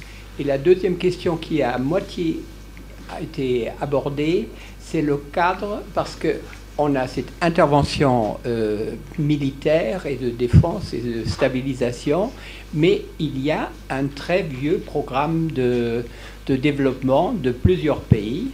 Moi, j'étais un des initiateurs du, du barrage de Manantali en 1980 et euh, ça a apporté quelque chose. Est-ce que la population a une conscience qu'il y a un travail par ailleurs, euh, non seulement de la France, mais d'ailleurs Et euh, juste pour le militaire, encore une fois, il y a une base militaire américaine qui a été plombée à Gao avec, des, avec un argent fou et complètement avec, euh, bon, comme les Américains arrivent pour mettre une base. Est-ce que ça, c'est rentré dans la conscience, euh, etc. Merci. Une dernière, question. Une euh, question courte pour Roman et Tanguy. Le président du Burkina Faso a annoncé officiellement la volonté de vouloir constituer des, euh, des groupes de défense ou d'autodéfense, je ne sais plus comment il a formulé ça. Où est-ce qu'on en est euh, J'ai cru comprendre que ça avait commencé à se mettre en place. Euh, donc où est-ce qu'on en est voilà, là-dessus Alors, sur l'État islamique et, Boko Haram, en fait, j'ai un autre papier là-dessus. mais en gros, enfin qui est en cours d'écriture, c'est pas très simple à comprendre, mais disons que mon impression, euh, sur la base d'entretien, c'est pas euh, juste ma boule de cristal, mais mon impression c'est que euh, des gens qui étaient des critiques de Shekau dans Boko Haram ont essayé d'utiliser l'État islamique et ont poussé Shekau à reconnaître l'État islamique en se disant que l'État islamique pourrait être le véhicule de leurs préoccupations quant à la manière de Shekau de, de, gouverner Boko Haram. Quoi. Euh, et, l'État islamique, eux, ils cherchaient, bah, ils étaient en, pleine expansion, donc ils cherchaient des, nouveaux marchés, en gros. Hein, historiquement, l'internationalisation de Boko Haram, elle est assez faible, et elle est plutôt vers Al-Qaïda, en fait, hein, que, vers, l'État islamique. Et donc, euh, au moment de la rupture, alors finalement, les critiques internes arrivent à imposer à Shekau euh, de prêter allégeance à, l'État islamique, donc il le fait en 2015, et, mais les tensions ne, se terminent pas, et en gros, à un moment, euh, Shekau euh, dit à l'État islamique, bon, euh, tous les gens avec lesquels vous parlez chez moi, là, qui sont mes critiques, euh, ça commence à bien faire, donc je vais leur régler leur compte, et ça va se terminer, quoi. Et en fait, euh, j'ai parlé à un des gars de la branche média, un ancien de la branche média de Boko Haram, et qui me dit qu'en fait, ils ont prévenu à ce moment-là, donc Maman Nour et Abib Youssouf, qu'en gros, ils allaient se faire exécuter par Shekau. Et donc, c'est là qu'ils ont décidé, en juin 2016, euh, de quitter, euh, quitter Sambisa précipitamment. Ils ont obtenu l'accord de l'État islamique qui a immédiatement redirigé l'argent vers eux, en fait, vers le lac. où ils sont, installés. Donc voilà, l'État islamique partageait complètement les préoccupations de, de, ces gens-là. Il y avait une résonance quoi, euh, sur les manières de faire. La maison des femmes, c'est notamment enfin, la façon de contrôler les femmes, de, mettre les veuves dans un endroit où les combattants peuvent venir en chercher une autre, etc. C'est totalement le modèle du califat. C'est très état islamique, tout à fait, ouais, tout à fait. alors, euh, le, euh, mais il y a, alors bon, mais en fait, le, débat entre euh, interne à, Boko Haram, il existe aussi dans l'État islamique. Il y a aussi un débat sur quel est le degré de takfirisme, hein, quel est le degré de d'exclusion et, de, et de, brutalité qu'on doit avoir. Hein. Il y a aussi un débat très violent en fait dans l'État islamique sur le sujet. Voilà, je pense qu'il y a eu, euh, en tout cas à ce moment-là, il y avait clairement une résonance. Et puis par ailleurs, je pense que pour l'État islamique, Shekau était, était pas très gérable. C'est-à-dire que Shekau, euh, il n'avait pas forcément envie d'obéir à grand monde. Hein. Beaucoup de gens disent ça, qu'il voulait vraiment contrôler sa machine à lui et qu'il n'avait pas forcément. Il, voulait l'argent de l'État islamique parce qu'il voyait bien qu'il avait un petit problème de cash. Euh, mais euh, voilà, il n'avait pas envie de vraiment faire trop de concessions. Donc il y a eu, les gens de l'État islamique ont considéré qu'on pouvait faire mieux affaire avec les gens de, de, ISWAP, enfin donc le Nour et Habib Youssouf, qu'avec que Shekau, je pense. Alors sur la présence euh, des manipulations russes sur les réseaux sociaux, bon, j'ai pas vraiment d'éléments. Je sais que Facebook a fermé des comptes récemment, notamment des comptes panafricains euh, qui relayaient des, euh, messages anti-occidentaux, pas spécifiquement anti-français. côté malien, on sait que des gens de Wagner ont déjà atterri à, à Bamako et ont eu euh, l'occasion de rencontrer euh, des gens de pouvoir, y compris autour euh, du président Ibeka. On ne sait pas exactement mesurer l'appétit que pourraient avoir les Russes pour le Mali en tant que tel. Mais il y a eu cette fameuse rencontre à Sochi, qui était une grande offensive de charme au cours de laquelle pas mal de dirigeants de, la zone ont, enfin, se sont, enfin, ont, été, ont été vus. Euh, mais sur l'activité des, réseaux sociaux, enfin, très honnêtement, il n'y a aucune raison d'imaginer que ce soit pas le cas en fait. mais euh, euh j'ai pas d'éléments euh, factuels qui prouveraient ces, ces, ces, manipulations-là. Mais c'est vrai que quand il y a des manifestations à Bamako, même s'il n'y a pas beaucoup, beaucoup de monde qui y assiste, voilà, on a une sorte d'organisation derrière. Euh, avec euh, des panneaux euh, bien écrits, bien visibles. C'est assez vite relayé sur les réseaux sociaux. Bon, disons qu'il y a un minimum de coordination derrière ces activités-là. Sur les, la présence d'autres euh, acteurs euh, euh, militaires. évidemment, Barkhane a un petit peu le leadership hein, sur tout ce qui est intervention dans la zone. Takuba, c'est un exercice intéressant puisque Barkhane est allé démarcher, et Macron hein, sont allés démarcher des partenaires potentiels, des gens qui seraient prêts à donner des forces spéciales pour aider Barkhane, sous commandement Barkhane. Donc légalement, d'ailleurs, ça permet d'alléger un petit peu le la présence, en fait, ou, enfin, ou les prérequis de la présence d'armées, parce qu'il faut signer des documents spéciaux pour que euh, des étrangers interviennent sur le sol euh, du pays. Donc, en fait, il serait couvert par ce qu'on appelle le SOFA. C'est pour, je sais pas comment ça, SOFA, c'est le, document qui permet la présence étrangère. Donc, ce serait les, étrangers seraient couverts par le SOFA Barkhane. En tout cas, il y a un SOFA standard qui pourrait être appliqué pour d'autres forces, donc qui pourraient, voilà, avoir des non, non. Voilà.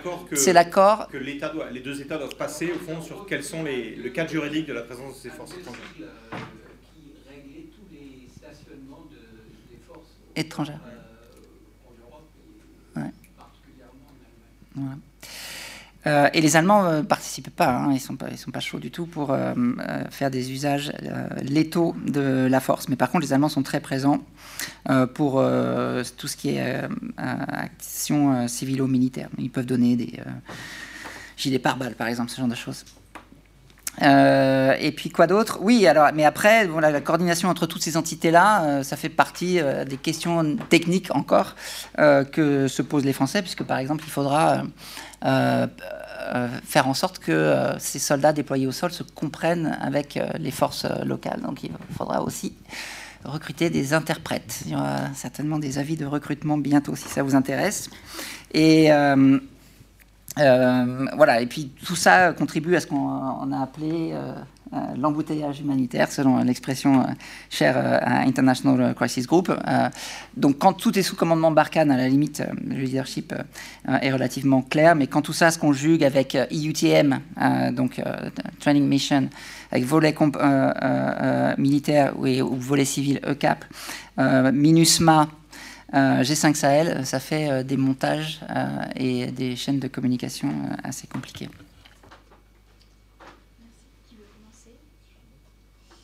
Euh, il n'y a pas eu d'autres avancées que euh, le fait que la loi ait été votée par l'Assemblée. Et en fait, il y a deux ans et demi, euh, l'Assemblée burkinabé avait déjà voté, adopté un décret qui prévoyait la renaissance de la police de proximité.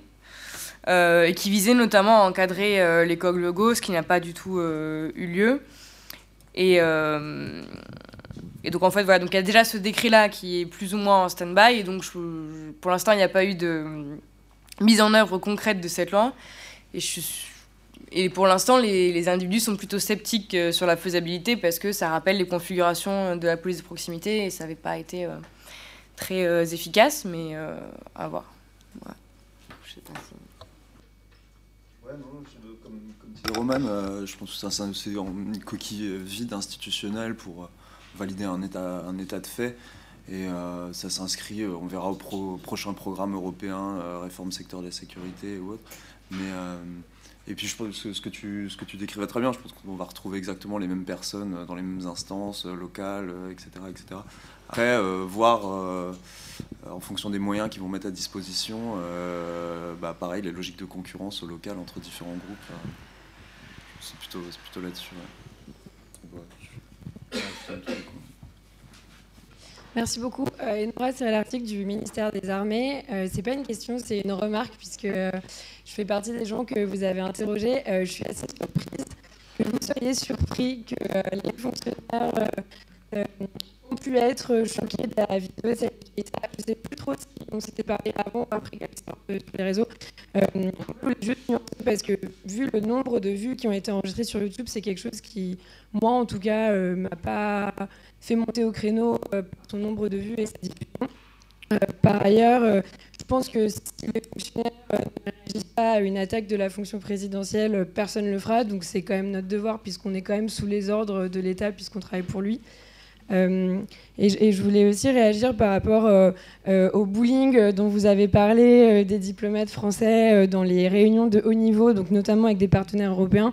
en fait, euh, les partenaires européens sont les bienvenus euh, au Sahel. C'est un des objets de la coalition pour le Sahel qui a été annoncé à Pau. Et euh, j'ai encore écrit d'éléments de langage pour la ministre dans laquelle elle réagisse de manière virulente aux Européens qu'elle rencontre dans ces réunions de haut niveau, alors à laquelle, enfin, auxquelles j'ai jamais participé parce que je suis un trop bas niveau, mais peut-être que vous, vous avez eu la chance d'y aller. en tout cas, moi, dans les éléments de langage que j'écris et dans les comptes rendus que j'ai, enfin, jamais euh, on a attaqué directement euh, les partenaires européens. Donc c'est voilà, quelque chose qui m'a étonné et sur euh, sur lequel je voulais réagir.